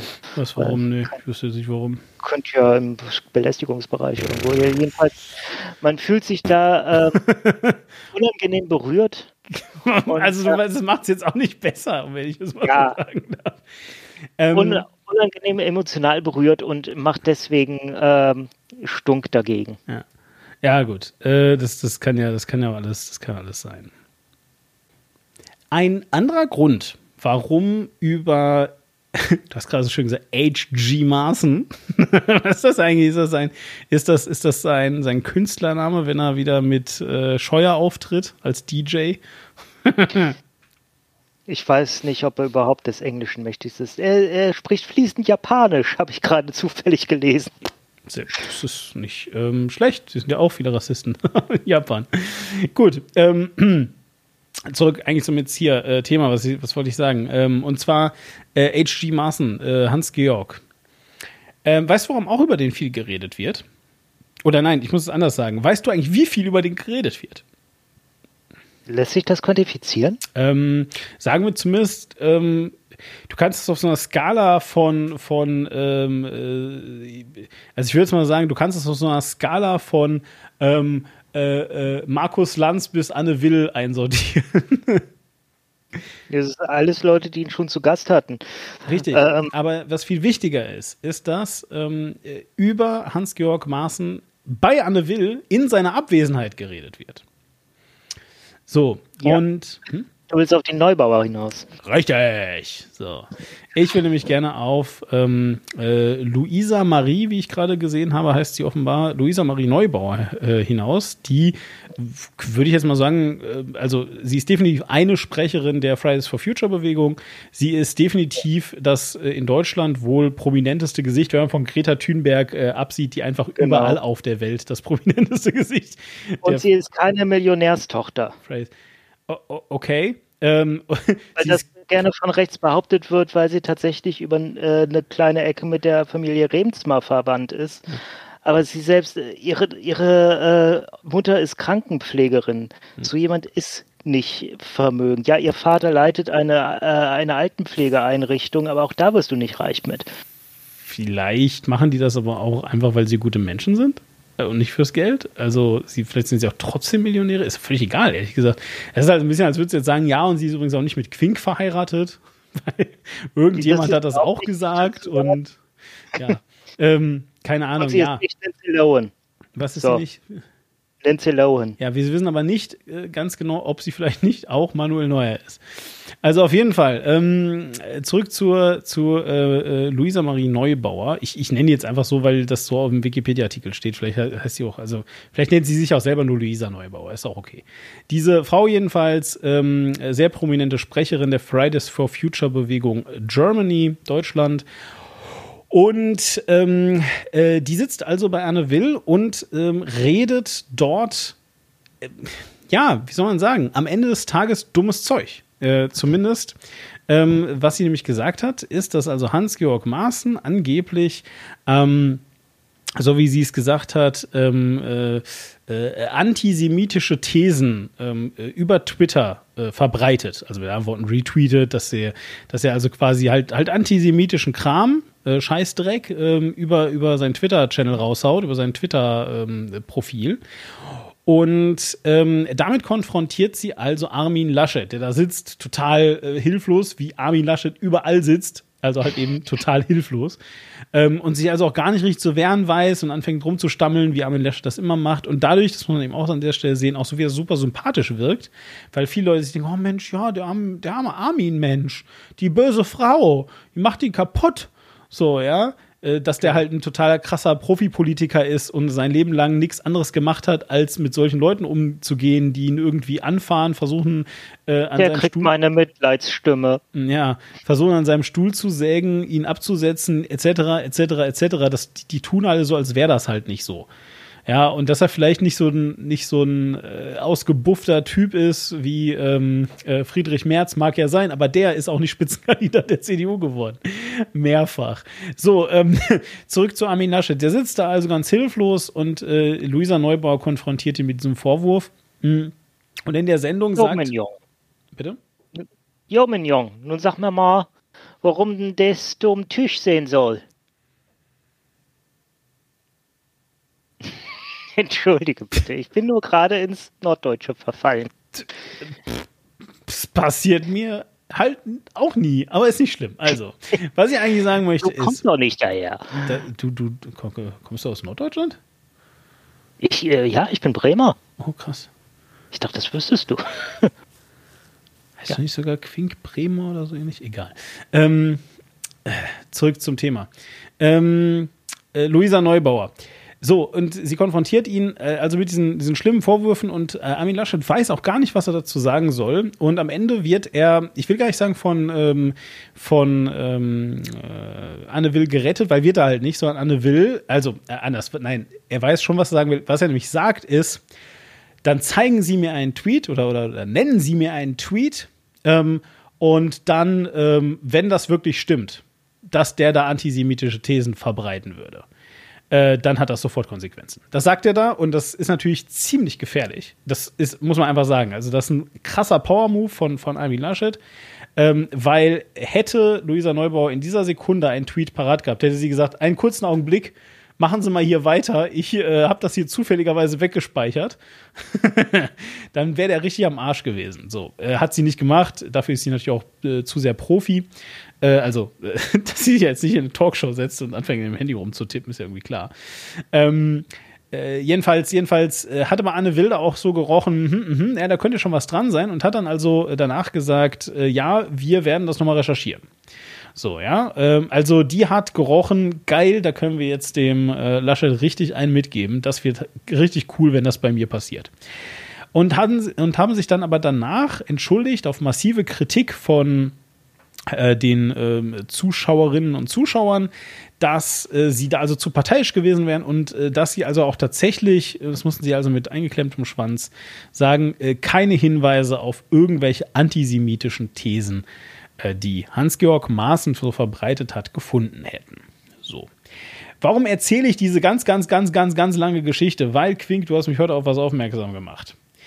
Ähm, ähm, und äh, wenn das jetzt stimmt und du äh, da also jetzt nicht einfach nur äh, was von Hörensagen gesagt hast, ähm, äh, dann hat Hans-Georg Maaßen nämlich tatsächlich etwas, was mit Antisemitismus zu tun haben könnte. Ähm, retweetet. Worum ging es, Quink? Um den Great Reset? Ja. Richtig. Ja. Es geht um den Great Reset. Möchtest du grobst umreißen, was das ist? Äh, es gibt zwei Dinge, die das ist, und beide sind untrennbar Drei miteinander eigentlich. verbunden. zwei reale und eins ist ausgedacht. also das, äh, was es vor allem ist, ist eine Idee und ein Konzept von Klaus Schwab, dem äh, Gründer des Weltwirtschaftsforums ähm, und dem äh, seinem Co-Autor Thierry Maleret die gemeinsam ein Buch geschrieben haben, das The Great Reset äh, im Übertitel heißt. Und darin, ähm, das ist irgendwann Mitte 2000 erschienen. Und darin äh, formulieren sie die These, dass die Corona-Krise eine Chance ist, zu einem neuen Kapitalismus zu kommen, der äh, also einfach dadurch, dass die Krise jetzt die Wirtschaft insgesamt ein wenig anhält, ein wenig zum Innehalten äh, ver veranlasst. Und dass man dann diese, diesen, diese Zäsur nutzt, um äh, halt zu einem Kapitalismus zu kommen, der äh, umweltbewusster ist, der, ähm, der sozialer ist, der die Menschen nicht mehr zur Ware macht, sondern äh, zu Akteuren in ihrem eigenen Leben. So, irgendwie hat äh, ein gewisser Teil der Bevölkerung es geschafft, das gehörig misszuverstehen. Ich nehme auch an, dass sehr viele von denen das Buch nicht gelesen haben werden. Warte, bevor du. Du musst das zweite noch sagen, was auch ähm, dann damit ähm, zu tun hatte mit diesem Buch.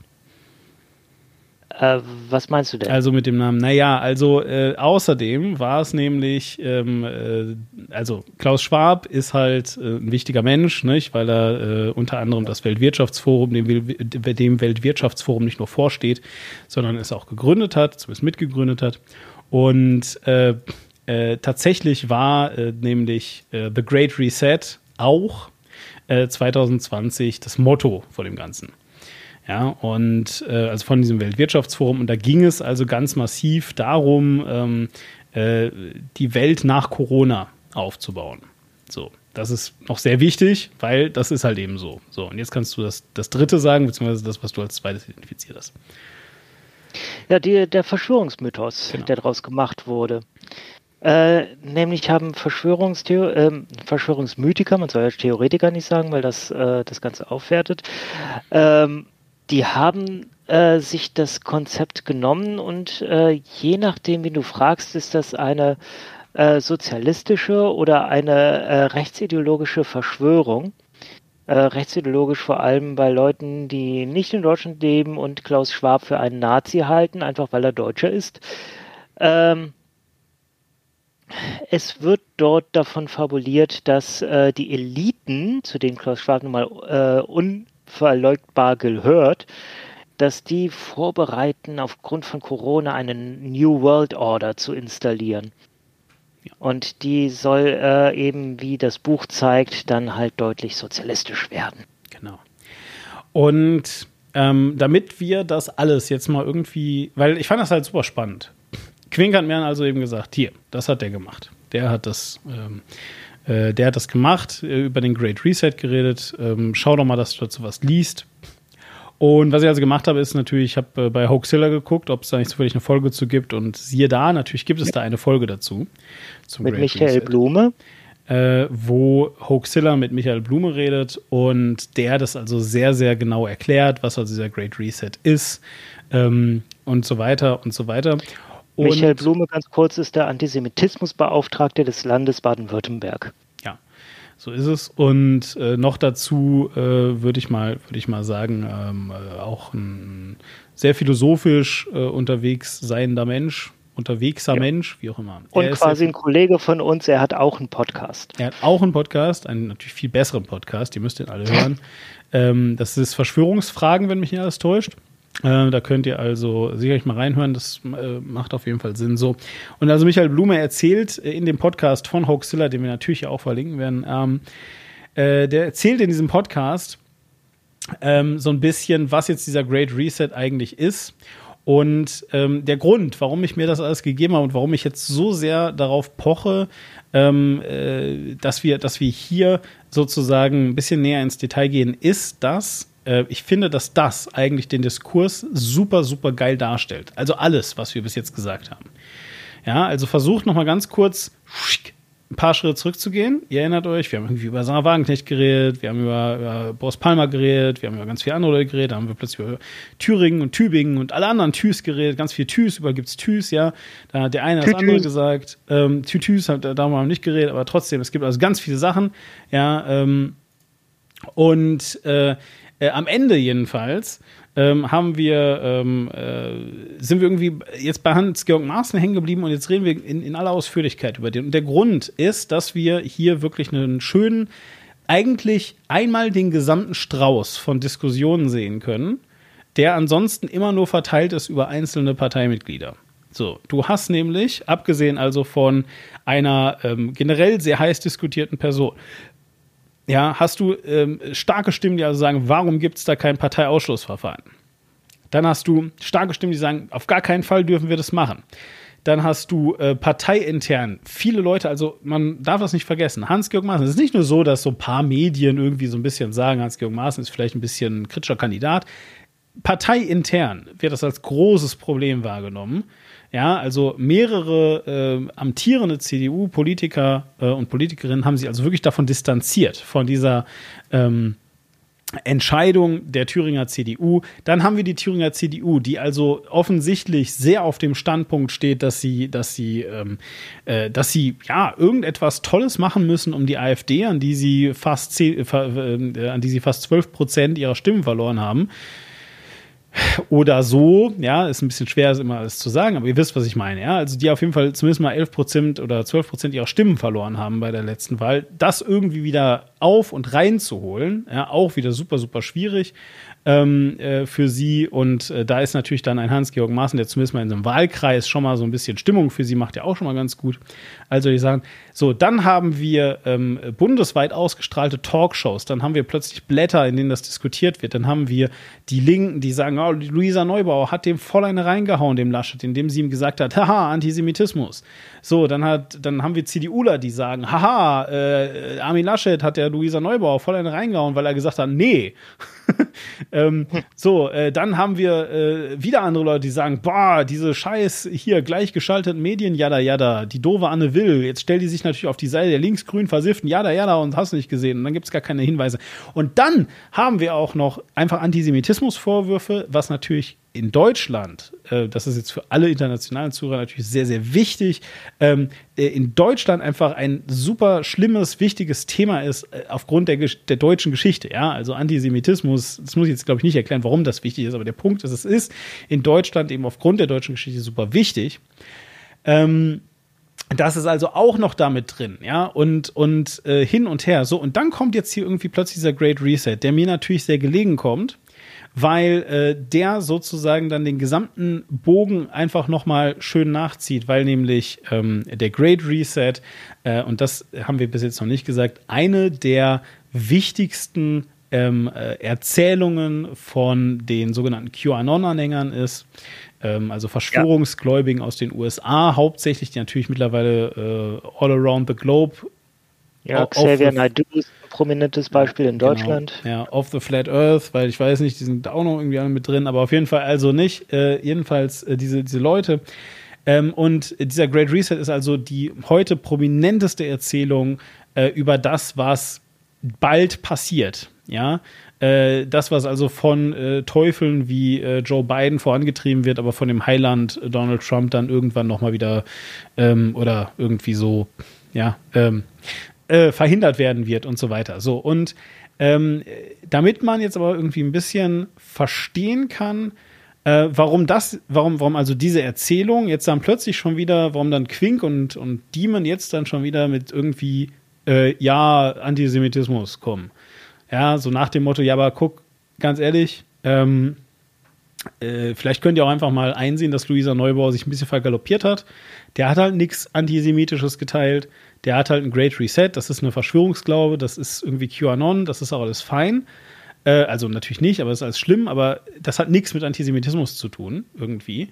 Ähm, der Frau Neubauer werfe ich wirklich nur vor, dass die sich äh, nicht mit konkreten Beispielen gewappnet hat, weil auf die Frage, ja, sagen Sie doch mal, was genau er da gemacht hat, äh, hätte sie vorbereitet sein müssen, leider ja, das, das kann man so sehen. Auf der anderen Seite war es, wie gesagt, ein super riskanter Move, weil äh, also, also tatsächlich äh, hat Armin Laschet da einfach gepokert. Das ist so, ja, also weil, äh, genau wie du sagst, sie hätte müssen oder vor allem aber, würde ich sagen, sie hätte können. Und Armin Laschet hat einfach gepokert, dass sie es absolut nicht war, hatte Glück gehabt, dass sie es nicht war. Nee, der hatte noch ein Ass im Ärmel. Also äh, wirklich in dem Sinne, dass er geschummelt hätte. Nämlich hätte er dann irgendeine Ausrede erfunden, weshalb das hier noch gar kein Beweis gewesen wäre. Ja. Weil äh, er weiß mit Sicherheit, dass Hans-Georg Maaßen nicht, äh, die scheiß Juden sollen alle verrecken, getwittert, weil sowas twittert äh, ein Hans-Georg Maaßen nicht, weil er weiß, was das für Folgen hätte. Und alles andere, weil er weiß halt, dass Maaßen äh, nur abstreitbar Antisemitismus mhm. twittern kann. Mhm. Äh, und demzufolge kann Laschet das auch jederzeit abstreiten. Das kann natürlich, das kann natürlich gut sein, aber ich meine, äh, hier wird es wirklich schwierig. So, und jetzt kommt also dieser Great Reset, dieser, diese, diese Idee. Und ähm, ähm, sie hat einfach viel damit zu tun, dass, äh, wie du es gerade schon gesagt hast, irgendwie der, der, der, der Kulturmarxismus dann irgendwie durch unsere Reihen marschiert, unsere Wirtschaft vernichtet wird und ähm, wir alle gleichgeschaltete Drohnen durch Bill Gates ähm, äh, Corona-Chips werden, äh, die dann mit 5G in uns rein indoktriniert und so weiter. So dieser Art. Ja, also das ist halt ähm, äh, dann alles wieder ein, ein, äh, ein riesiger Schwurbel, alles ganz viel Quatsch. Aber ich fand es wichtig, an dieser Stelle mal eben kurz zu markieren, äh, worum es jetzt eigentlich geht und warum das eigentlich Antisemitismus ist und warum das eigentlich ähm, äh, äh, irgendwie irgendwas mit irgendwas zu tun hat. Und es gibt hier eine äh, Stelle, ähm, äh, in der also ähm, der, der Gast von Auxilla hier, ja, der Blum, in der, wo er also eben halt erklärt, ähm, in, inwiefern sozusagen äh, diese, diese Erzählung von eigentlich einem Reset der Wirtschaft. Und so ein bisschen ist es das ja einfach, ja. Also dieser, dieser Reset, der bezieht sich natürlich darauf, dass vieles in der Pandemie kaputt gegangen ist. Das ist halt so. Und natürlich wird sich vieles ändern müssen äh, für die Zukunft. Gleichzeitig beschäftigt er sich aber auch mit einem positiven Ausblick nach vorne, weil er hört ja nicht bei Corona auf, sondern mh, hm, sagt halt eben auch, naja, und jetzt nächste Krise ist ganz klar Klimakrise. Und wir müssen auch dahin sozusagen dann äh, unseren, unseren Reset irgendwie planen. Ja, dass wir also da irgendwie, irgendwie weitermachen können und so fort. So, und das alles wird dann jetzt aber plötzlich dann unter dem Mantel des Antisemitismus gemacht. Und das, das, das äh, Stichwort ähm, äh, ist halt eben äh, oder, oder, oder sind halt dann äh, tatsächlich die, die, ähm, die Finanzeliten, ja, und ähm, oder auch einfach die Eliten, ja. Und ähm, äh, dann fallen auch immer gleich so Namen wie beispielsweise Rothschilds, Bilderberger, ja, und dann gibt es gleich eben und, Soros. Äh, Soros. So, und was die also alle gemein äh, haben, ist, dass, ähm, dass, äh, dass einfach prominente jüdische, entweder Familien, Menschen, sonst was sind. Und sie aber gleichzeitig eine bestimmte, ähm, also für eine bestimmte Finanzmacht stehen. Ja, also ja, Bilderberger nicht. Bilderberger ja, ist tatsächlich nach dem Ort Bilderberg. Das, ja. das, das stimmt. Die Bilderberger äh, sind einfach nur, äh, ist halt, ist, also das ist halt der Ort Bilderberg und da finden halt einfach exklusive Treffen statt äh, für, von, von Leuten, die einfach viel Geld haben. So. Ja, da fand das erste statt, aber die reisen mittlerweile sehr durch die Welt, finden, lassen es überall mal stattfinden. Naja, das heißt halt immer noch Bilderberger Konferenz. So, ähm, jedenfalls so und der und der und der und der Punkt ist also jedenfalls, dass ich also immer wieder auch ganz bewusst ähm, äh, ja, dann äh, entweder äh, tatsächlich jüdisch äh, gläubige äh, Menschen, also einfach Menschen jüdischen Glaubens, oder auch einfach nur Menschen, die von Menschen abstammen, die mal jüdischen Glaubens waren. ja, was ja irgendwie das Gleiche zu sein scheint in dem Kopf von äh, diesen Leuten. Äh, wobei man einfach sagen muss, dass ähm, das sicherlich ein bisschen unterfüttert wird durch das Rückkehrrecht äh, in Israel. Also, dass halt eben Menschen, die sich selbst, äh, also die einfach äh, ja, Juden sind, die die ähm, äh, jüdischen Glauben haben, dass die also quasi so eine Art Recht auf eine Staatsangehörigkeit im Staat Israel haben. Ähm, das wird da sicherlich alles noch äh, mit in dieser ganzen äh, Sache ähm, Dings, aber man muss einfach sagen, dass ähm, das natürlich zurückgeht auf äh, nationalsozialistisches Gedankengut, bei dem die Religion einer Rasse gleichgesetzt wurde, ähm, wobei es halt keine Menschenrassen gibt. Das ist die eine Sache. Ähm, und die zweite Sache ist halt eben auch einfach, dass, wie gesagt, das Judentum eine Religion ist. Das ist wie das Christentum und du bist halt auch nicht äh, ein geborener Christ. Das ist halt, äh, auch wenn der deutsche Staat das glaubt. Ähm, denn irgendwie wirst du getauft und dann darfst du ein Leben lang scheiß Kirchensteuern zahlen. Aber naja, gut, das ist ein anderes Thema jetzt.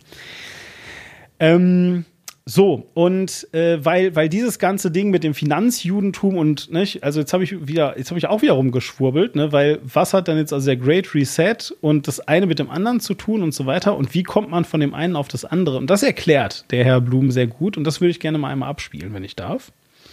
Bitte gerne. Äh, ist ein äh, Clip, der geht ein äh, bisschen was länger. Äh, wenn du willst, können, also ja, ich, ich will jetzt einmal durchlaufen lassen, ja, und äh, dann können wir danach mal da, darüber reden. Der, der, der geht sechs Minuten, ja. Aber wir hören uns den jetzt mal an, würde ich sagen, weil das ist ein sehr, sehr wichtiger Clip und äh, viel Spaß dabei was so der Hintergrund ist, warum die liberale, libertäre Bewegung da im 20. Jahrhundert so auseinandergefallen ist und in einen äh, quasi Teil, der sich öffnet, so Themen wie eben äh, ähm, soziale und ökologische Marktwirtschaft und mhm. in einen anderen Teil, ähm, der quasi da überall eine Verschwörung äh, sieht, bis hin zum libertären Antisemitismus. Und äh, was ist da dahinter? Also es ist gewissermaßen so, dass äh, das, das äh, sag ich mal, das demokratische liberale Denken, ähm, das hat äh, war, hat sich geöffnet für empirische Erkenntnisse, historische Forschung und da wissen wir eben inzwischen, das Geld hat sich entwickelt im Mesopotamien, im Zweistromland, äh, aus der Tempelhierarchie, aus der Staatshierarchie. Das war Gabentausch, also soziale Beziehungen. Das ist noch kein Warenkauf, noch kein äh, freier Markt, wie wir uns das mhm. vorstellen. Mhm. Und da wurde auch Gold und Silber wurde dann als Gabentausch gut definiert. Also Gold zur Sonne, ähm, Silber zum Mond. Das bekam Wert zugewiesen bewiesen und wurde damit also eine Möglichkeit, wie man sich gegenseitig äh, Wertschätzung und so weiter ausdrücken kann, auch als Opfergabe. Das Geld entsteht dann, äh, wie wir es kennen, dann ähm, in, in zwei äh, Flügeln, in, in äh, quasi in äh, äh, Jerusalem zum Beispiel wird der Shekel übernommen, der Shekel Hakodesh äh, mit Bezug auf den Tempel. Ähm, dort werden Bilder gemieden. Ähm, äh, wir haben dann später, wir kennen es vielleicht mit Jesus, wenn er also die die Münze hochhält hinstellt und sagt, äh, gebt dem Kaiser, was des Kaisers mhm. ist und Gott, was Gottes ist. Da geht es also genau drum, was wird eigentlich auf die, auf die Münze draufgeprägt.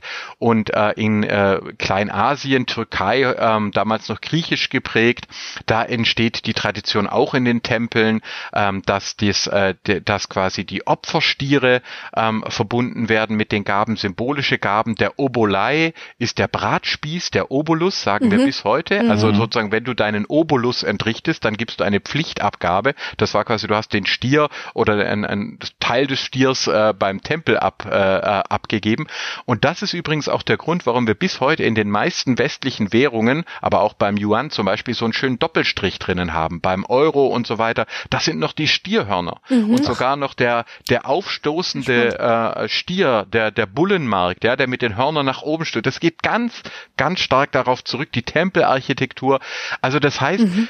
Das Geld ist eben entstanden in einem religiös-staatlichen Kontext, äh, einmal Tempel, dann die Herrscherabbildungen und sowas wie freie Märkte und so weiter. Das entsteht dann viel, viel später. Dann entsteht Papiergeld mhm. und so. Ähm, heute natürlich digitale Währungen. Und das ist sozusagen das, was die liberale, ähm, äh, die, das, die liberale Philosophie äh, nach und nach mitvollzogen hat. Die Verschwörungsgläubigen, die haben aber die Abzweigung genommen. Die sagen, nein, am Anfang der menschlichen Geschichte gab es einen absoluten Markt mit absolutem Geld. Da war alles dufte. Die Leute haben miteinander gehandelt. Ähm, viele gehen dann nur von Männern aus. Die nehmen nicht mal wahr, dass Leute, dass es da auch äh, zum Beispiel Frauen und Kinder gibt oder dass äh, wir eigentlich ja nicht als Individuen auf irgendwelchen Märkten evolviert sind, sondern mhm. in Gruppen, Familienverbänden. Mhm. Nein, es war am Anfang der absolute Markt und das absolute Geld. Und dann sind diese Verschwörer gekommen, die Staaten und die Religionen und haben das korrumpiert. Und wir müssen zurück zum wahren Gold und wir müssen zurück zum wahren Geld, wie es einmal gewesen ist. Und da zerbricht äh, die liberale Bewegung also ein Stück weit. Und im 19. Jahrhundert entsteht dann das, der, der Verschwörungsmythos des Kulturmarxismus. Da heißt es dann, die Linken, die verbünden sich mit den Rothschilds, mit den, mit den jüdischen, mit der Hochfinanz, wie du es mhm. gerade äh, genannt hast. Das haben wir dann in den Protokollen der Weisen von mhm. Zion. Mhm. Das haben wir dann im Nationalsozialismus ähm, äh, ganz stark, auch äh, äh bei, bei Vordenkern der NSDAP, dann bei Adolf Hitler. Aber das, der Cultural Marxism überlebt danach auch in den USA zum Beispiel Anders Breivik, wenn ihr euch an den ja, erinnert, ja, der ein sozialdemokratisches Jugendcamp ja. angreift in Norwegen, der also in, in, äh, auf Utøya äh, junge Sozialdemokratinnen ermordet, weil er der Auffassung ist, es gibt also diese Weltverschwörung aus äh, linken und äh, jüdischer Hochfinanz.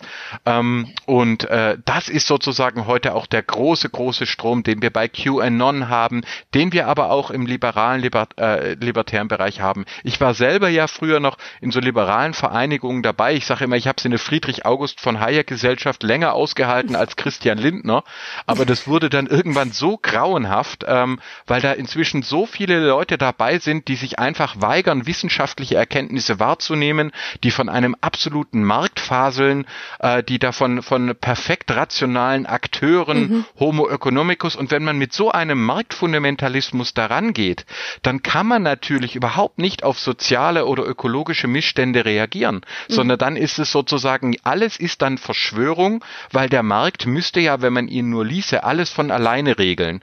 Und ich habe vorher Tilman Knechtel äh, erwähnt, der schreibt dann tatsächlich, die ganze Umweltpolitik diene, das sei der Ökozid, das diene der Vernichtung äh, der Menschheit ähm, und äh, Öl könne gar nicht äh, äh, knapp werden, weil mhm. es immer wieder neu produziert ja. würde. Oh ja. Ähm, also das heißt, machen wir uns da nichts vor, die Leute äh, haben sich da so reingesteigert, äh, dass da rechts, äh, Rechtsextreme und Libertäre verschmelzen äh, zu einem Verschwörungsglauben, der allen Ernstes glaubt, The Great Reset ist ein Auftakt zum Ökozid und zur mhm. Reduzierung der, der Menschheit. Mhm. Also für die Leute ist das sozusagen, die verteidigen damit ihren religiösen oder ihren marktfundamentalistischen äh, ja, Verschwörungsmythos.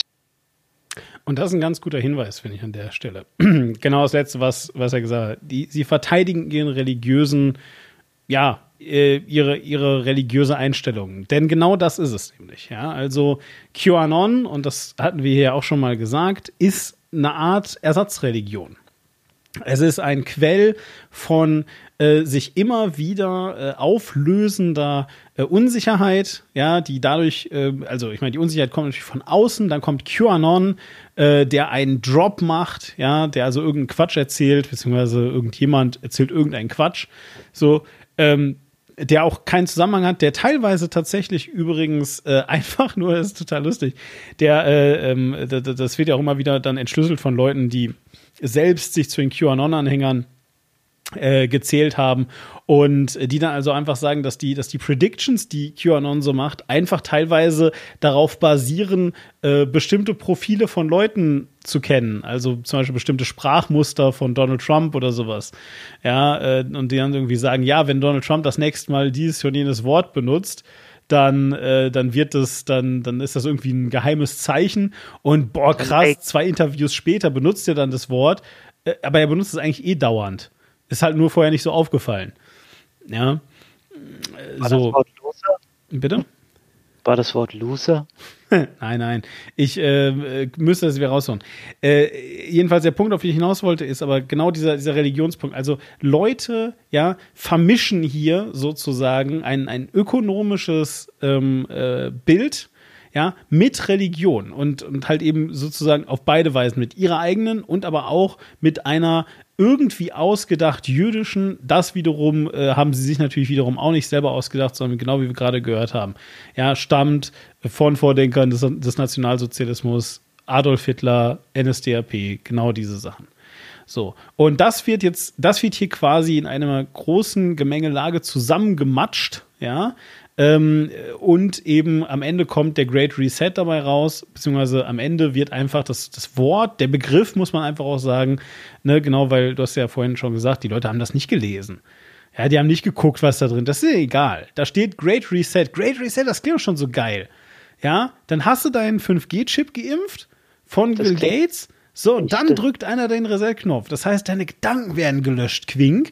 Und jetzt machst du alles, was man dir sagt. Du bist jetzt der perfekte Microsoft-Roboter, zum Beispiel abstürzen oder so. Das allgemein, wenn ich jemand bin, der möchte, dass die Dinge ungefähr so bleiben, wie sie sind, dann ist Reset ja eine äh, unglaubliche Bedrohung. Touché. Zugegeben, das ist, das ist natürlich, das ist natürlich, kommt das irgendwie noch dazu. Aber ähm, ich hoffe jedenfalls, dass jetzt ein bisschen verständlich ist, weswegen ich das hier nochmal reingebracht habe, weil ähm, dass, wenn man den deutschen Diskurs sich anguckt, ähm, glaube ich, immer wieder ein wiederkehrendes Muster ist in der Empörung im Allgemeinen. Also, das haben wir jetzt auch gerade äh, irgendwie, irgendwie mitbekommen, ja. Boris Palmer, Parteiausschlussverfahren, warum? Weil er sich schlecht über Ausländer äh, äußert. Ähm, äh, ich wollte gerade Annegret Kramp-Karrenbauer sagen, egal. Ähm, äh, der Typ aus der FDP, wie heißt er?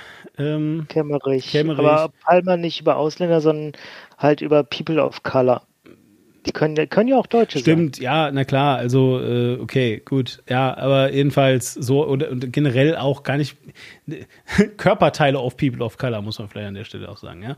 Ähm, so, aber auf jeden Fall, ähm, so, dann äh, Sarah Wagenknecht, die sich also irgendwie so, so halb so ein bisschen über Einwanderung und so auch, aber so richtig weiß sie auch nicht. Identitätspolitik. Identität, genau, ah, ganz wichtig, Identität, immer super schlimm. Ich hasse es, wenn Leute sowas, ah, egal, lass mir das.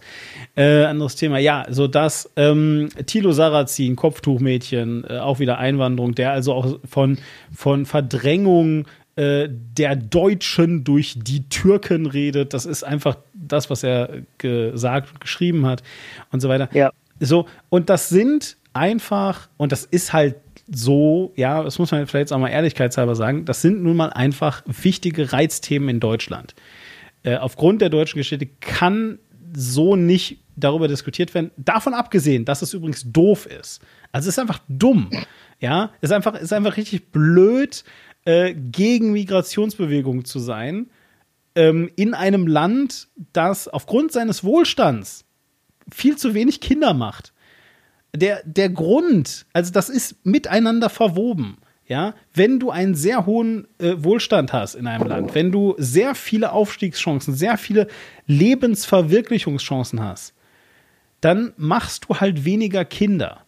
Und das ist nicht, weil dir, weil dir, weil dir dann äh, sonst so, ähm, äh, weiß ich nicht, langweilig ist, weil du keine Playstation hast und deswegen machst du viele Kinder oder so ein Quatsch, sondern ganz einfach, muss man jetzt mal so sagen, du wirst, wenn du ähm, in einem reicheren Land bist, einfach egoistischer. So, ja, und wenn du egoistischer bist, dann denkst du halt weniger daran, mehrere Jahre, Jahrzehnte deines Lebens für einen anderen Menschen aufzuopfern. Mag ich nicht so stehen lassen. Ähm, ich war 39, als ich mein erstes Kind bekommen habe und ja. äh, das, äh, es war halt vorher nicht opportun. Also äh, man mag das mit einer sehr strengen Auslegung egoistisch nennen, aber es war einfach auch so, ähm, wir mussten auch erstmal sehen, dass wir überhaupt äh, in feste Verhältnisse kommen, dass man sich trauen konnte, ein Kind zu bekommen. Ja. Ich hätte auch, ich hätte sehr viel früher Kinder gewollt, aber es ging halt nicht. Ja, aber das, das hängt damit zusammen, was du für einen Anspruch an Kindeserziehung hast. Weil indem du nämlich. Auch an Kindeswohl. Ja, aber indem du dieses, diesen Anspruch anlegst, und ich weiß, dass du das nicht willst, ja, das mache ich jetzt nur, ich sage das nur, äh, um, um jetzt hier so ein bisschen den Reiz, also um dich so ein bisschen zu reizen, weil ich weiß, wie gesagt, dass du es gar nicht so ausdrücken wolltest. Aber damit sagst du eigentlich, dass alle Leute, die nicht mindestens das, was Trixie und du eurem Kind, was ihr dem bieten könnt, dass die eigentlich besser keine Kinder haben sollten. Und tut mir leid, das sagen zu müssen, es gibt sehr viele Leute, die Kinder haben, die nicht ansatzweise ihren Kindern das bieten können, was Trixie und du dem Kind bieten können. Bildungstechnisch, geldtechnisch, sicherheitstechnisch, alles. Nee, das weiß ich, wir sind sehr privilegiert, aber es geht, äh, es geht bei mir nicht um den Standard, sondern es geht um Stabilität. Ich verstehe das, ja, ich verstehe das total, aber diese Gedanken zu haben, diese, diese, diesen, diesen extrem ähm, äh, ausformulierten und, und, und so weiter, das ist nicht, weil du so super schlau bist. Weißt du, du hast diesen Gedanken nicht, weil du super klug bist und alle anderen super dumm, sondern weil für dich auch nur ansatzweise es realistisch ist, diesen, diesen Standard, diese, diesen Standard, diesen Stand von Stabilität überhaupt zu erreichen. Für viele, viele, viele Menschen ist das ihr ganzes Leben lang unmöglich. So, ja, und ähm, äh, ich würde halt eben nicht sagen, dass, dass weil äh, sie diesen Standard von Stabilität und Kindeswohl und all sowas nicht erreichen können, dass sie deswegen keine Kinder haben sollten. Verstehst du? Ähm, äh, das also liegt mir sehr fern. Aber ähm, nee, nicht aber, Entschuldigung. Punkt. So. so, das, das liegt mir sehr fern. Was ich hier eben sagen möchte, ist, dass in einem, in einer, in einer Gesellschaft, die so viel Wohlstand hat, wie, ähm, wie wir es eben haben, in Deutschland, in der Schweiz, etc., dass äh, Menschen wie du und übrigens auch ich, weil, also ich glaube, meine, meine Vorstellungen von Kindeswohl und so weiter, die gehen von deinen gar nicht mal so weit auseinander. Ja, aber jedenfalls Menschen wie du und ich ähm, sehr viel wahrscheinlicher sind als in einer, äh, in, äh, als in einem Land, was viel weniger Wohlstand zulässt für zum Beispiel mal mindestens Leute wie mich. Ich komme halt aus einer äh, eher sehr armen Familie, ja, und äh, dementsprechend äh, kann ich halt eben einfach sagen, also äh, in anderen Ländern als in Deutschland wäre der Aufstieg, den ich geschafft habe, gar nicht überhaupt möglich gewesen. Das ist nicht, weil ich so toll bin, sondern das muss man jetzt vielleicht einmal mal so, so klar machen. Zum einen, weil ich Glück gehabt habe, zum anderen, weil das deutsche System zumindest für für mich ganz spezifisch sehr durchlässig war. Habe ich halt einfach sehr viel Glück gehabt, äh, plus ich bin in einem Land aufgewachsen, äh, was mir diese, diese Chancen ermöglicht hat. So, ja, aber das ist halt, also ich würde jetzt nicht sagen, dass das der Standard ist, ähm, äh, den, den Weg hinzulegen. Wie gesagt, nicht, weil ich so toll bin, sondern einfach äh, Lack. Ja, so.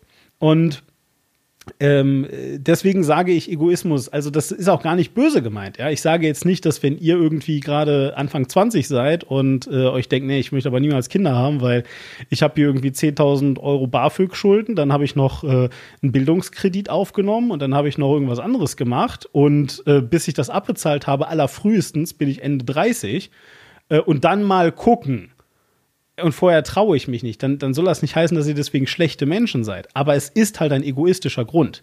Weil realistisch betrachtet würdet ihr es sicherlich irgendwie auch noch schaffen, Kinder großzuziehen.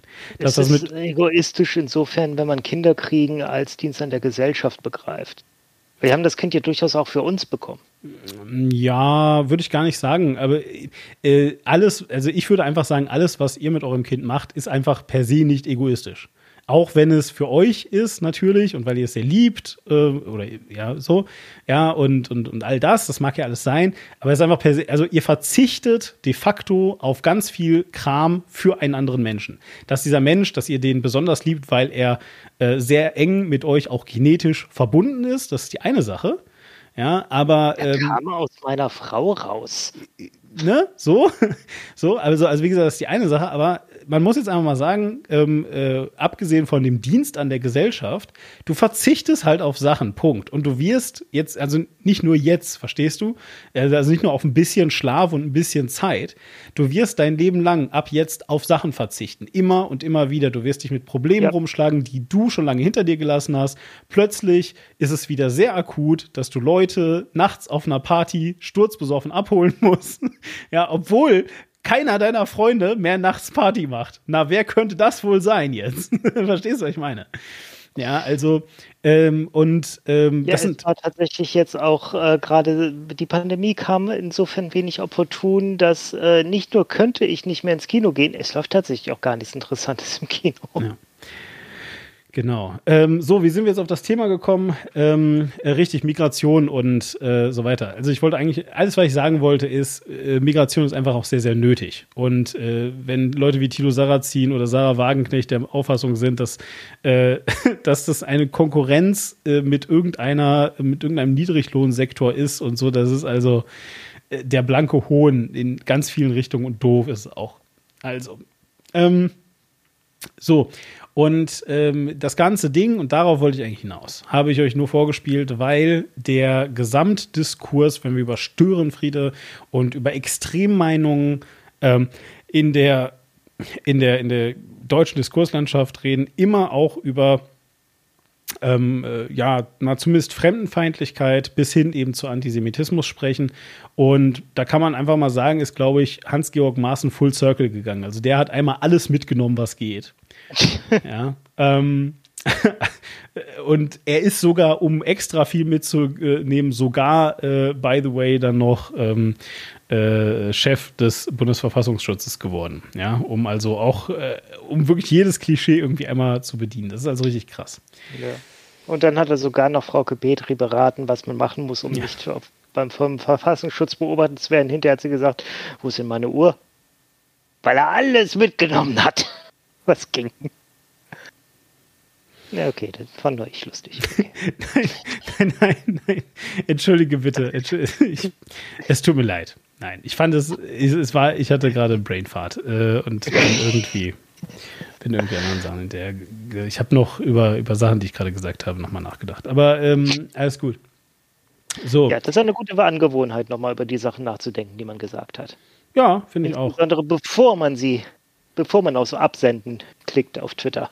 Auch das, auch das. Aber ihr könnt auch einfach einen zwei Stunden Podcast aufnehmen, so wie Quingo ich das immer tun. Äh, euch da vergaloppieren und einfach hoffen, dass das niemals jemand hört. Also ist auch okay. so, ähm, zurück jetzt zum eigentlichen äh, Ding. Also, äh, ja, nur für den Fall, dass ihr euch jetzt also auch, ich, ja. Äh, Egoismus ist nicht schlecht. Vielleicht äh, beende ich es dann jetzt wirklich damit, ja. Also äh, ich habe auch keine Kinder. Greed is good, genau. Ayn Rand. Ja, genau. Äh, ich habe ich hab, ich hab auch keine Kinder und es ist jetzt nicht, ich werfe das niemandem vor, ich sage lediglich, dass es nun mal äh, so ist, dass wenn diese Aufstiegschancen da sind, die Tendenz höher ist, dass man sich selbst und ähm, vielleicht den Wahlpartner, die Wahlpartnerin ähm, dass man, dass man einfach da äh, ein, ein, ein, ein Leben, wo halt eben keine weiteren Abhängigkeiten zu äh, kleineren Menschen ähm, äh, drin sind.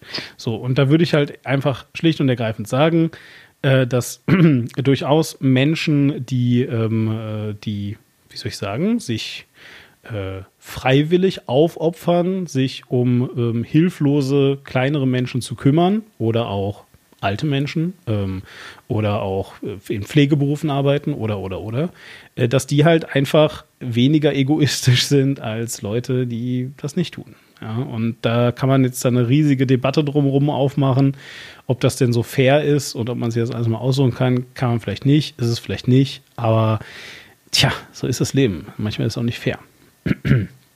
so. Okay. Ähm, äh, ihr dürft uns gerne irgendwelche Kommentare hinterlassen. Haut rein. So, okay. ähm, zurück zu Störenfrieden in der Partei. Ähm, was wir jetzt auf jeden Fall ein bisschen klar gemacht haben, ist, wie so ein Diskurs abläuft. Also Hans-Georg Maaßen ist immer noch, ähm, wir haben es jetzt ja schon mehrfach gesagt, äh, Spitzenkandidat ja. in seinem, nicht, nicht Spitzen, sondern äh, Kandidat in seinem Wahl, Kreis da. Ja, wir reden hier ja auch gerade vor allem über prominente Störenfriede, die eine gewisse Strahlkraft haben. Ich habe das ja. im Zusammenhang, im Vergleich zwischen Maaßen und Otte ja schon angedeutet.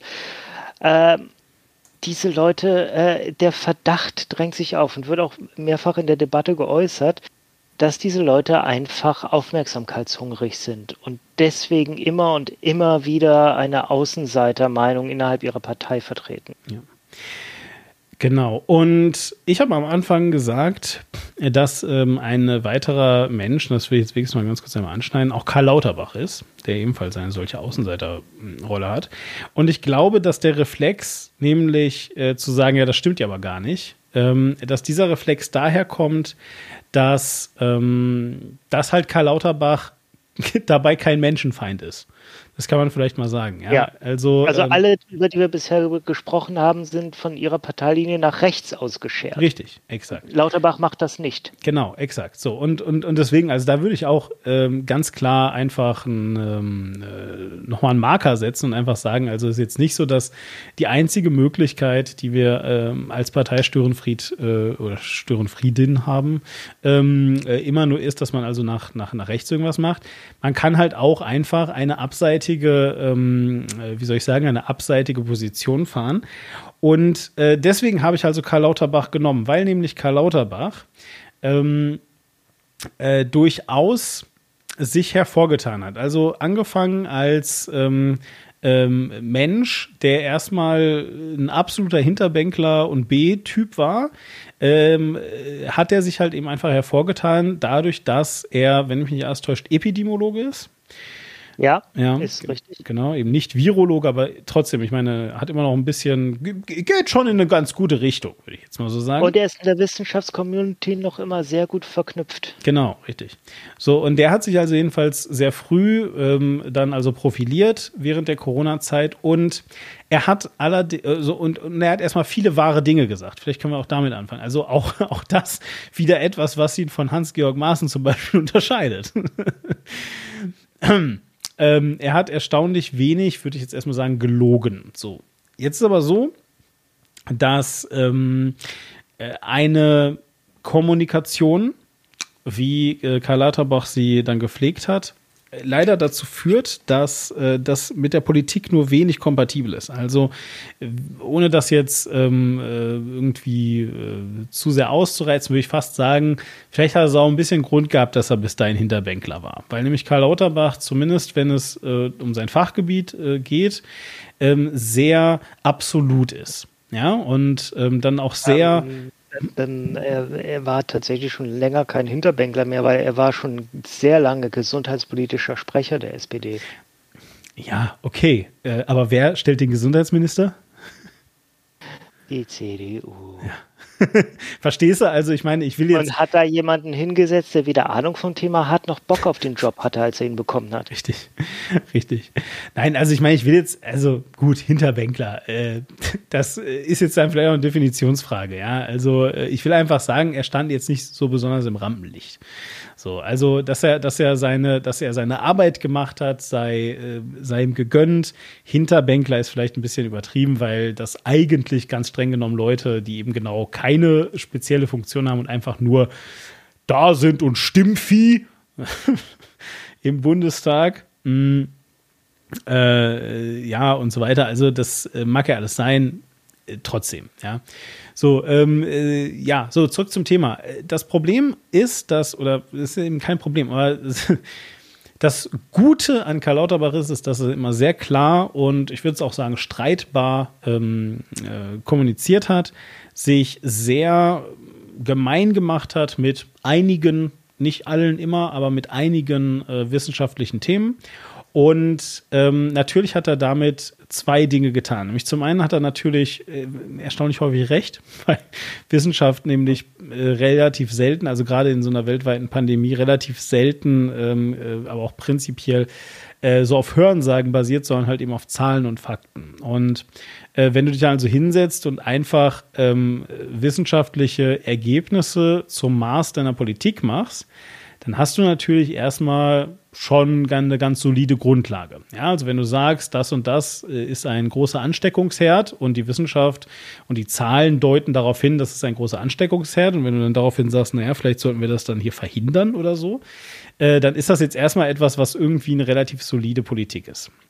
Ähm, das sorgt aber leider dafür und über übrigens das gesamte Thema ähm, ähm, äh, also das gesamte Thema Wissenschaft und Politik, sorgt halt eben dafür, dass Politik an einer ganz wichtigen Stelle nur noch schlecht funktioniert. Weißt du, welche das ist, Quink? Welche Stelle das ist? Also, also, also, was, was genau ist denn schlecht daran?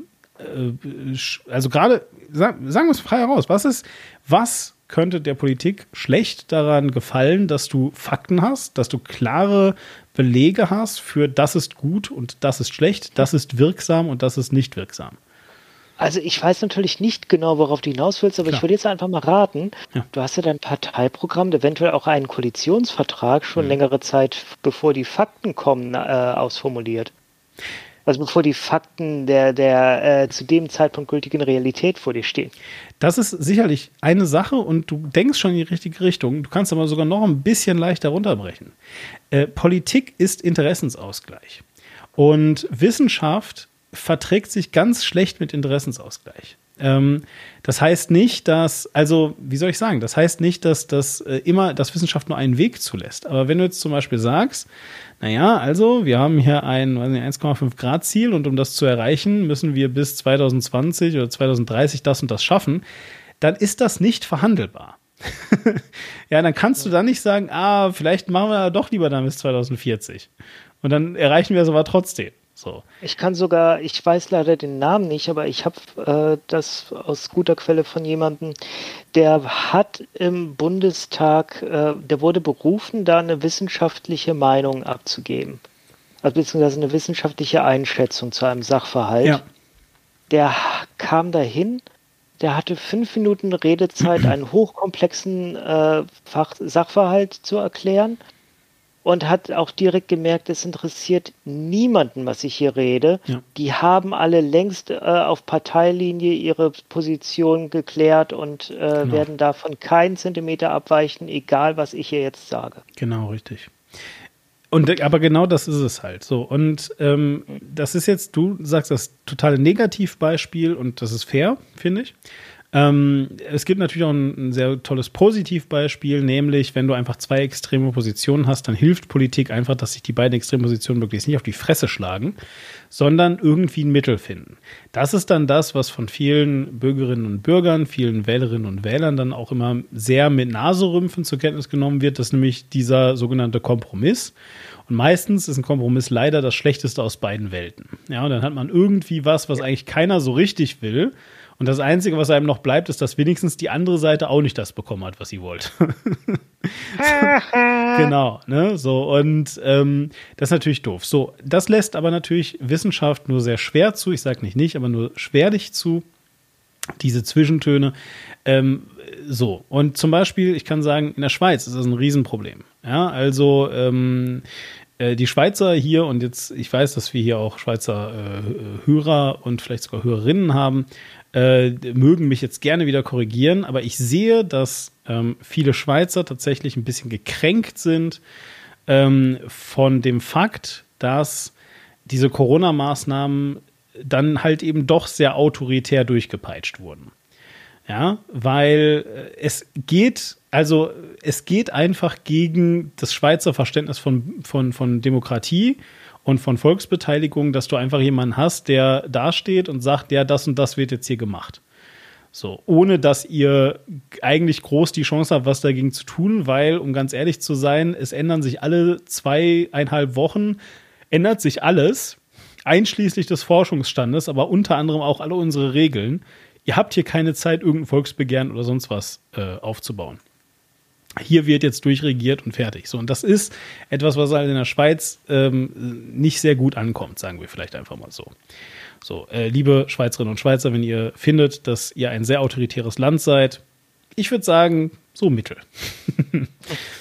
Zurück zum Thema. Ähm, ähm, so, und, und äh, das ist also jedenfalls, wie gesagt, also etwas, was der Politik widerspricht. Und das hat sich bei Karl Lauterbach dann also auch darin ausgedrückt, dass er nämlich einen äh, interessanten Schlingerkurs gefahren ist, weil er nämlich tatsächlich jetzt plötzlich in der fiesen Situation war, dass er natürlich eigentlich auch ähm, äh, ja, Regierungshandeln kritisieren musste. So, jetzt hat er natürlich das große Glück, dass er äh, sich hinstellen kann, wie gesagt, ja, und dann ist er der Gesundheitsminister und so weiter, aber am Ende des Tages ist trotzdem die SPD eben mit verantwortlich derzeitig für das äh, Wohlergehen der Menschen in der Bundesrepublik Deutschland. Und ähm, aus diesem Grund äh, gab es also auch durchaus immer wieder Leute, die dann doch auch äh, innerhalb der Partei und auch darüber hinaus vor allem natürlich ähm, Medien allen voran, Entschuldige, Auch in der Koalition. auch in der Koalition, ihn halt eben als Störenfried wahrgenommen haben. Und er war halt auch einer. So. Ich sage ja, nicht, dass er das. Ich kann mir nicht vorstellen, dass Spahn das so gut Richtig. fand, dass die äh, Bundespressekonferenz ihn gemeinsam genau. mit äh, Spahn und Gieler eingeladen hat, das eine Mal. Ja, exakt, genau. Ne, und, und, das, und das ist halt einfach, und das ist halt eben einfach ähm, ein. Man, man, man kann sicherlich sagen, vielleicht ein positives Beispiel eines äh, Störers. Ich wette, dem, diese Einschätzung würde nicht jeder, also, also diese Einschätzung würdest du vielleicht mit mir teilen, aber nicht jeder und äh, jede, die das hier hören. Ja, äh, oder auch. Äh, Todesdrohung. Zum Beispiel, exakt. Nicht? Also das, äh, das ist halt eben so. Also ähm, tatsächlich, Karl Lauterbach äh, hat natürlich auch diese Art noch von, von Kritik nach sich gezogen und so weiter, ähm, äh, dass er, dass er also da wirklich dann auch bedroht wird. Äh, ist aber auf jeden Fall auch ein äh, sehr prominentes Beispiel. Ein zweites äh, prominentes Beispiel, auch wieder aus der SPD, wäre zum Beispiel Kevin Kühnert. Wir erinnern uns alle noch, ja. wir erinnern uns alle noch, was war es, 2017, 18, wo er irgendwie BMW enteignen wollte. Ja. Also 2017 war es auf jeden Fall, wo er äh, mitverantwortlich für die Kampagne war, dass die CDU äh, das Koalitionsangebot, nee, dass die SPD das Koalitionsangebot ja. der äh, CDU-CSU genau. ablehnen sollte. Exakt, genau, richtig. Ja, also äh, auch, äh, auch, auch das quasi eben wieder, nicht? Genau. Und, und das sind also auch alles Störer ähm, äh, innerhalb der Partei. Und gerade auch da, Kevin Kühnert, kann man es wieder sehr gut sehen. Ja, ähm, er hat viele Leute abgestoßen, viele Leute vor den Kopf gestoßen. SPDler waren richtig dolle pisst. Die sind aber nicht gegangen. Aber ganz viele Leute sind der scheiß SPD halt beigetreten. Äh, und zwar natürlich mit dem Versprechen, dass sie mit einer internen Abstimmung das dann kippen können.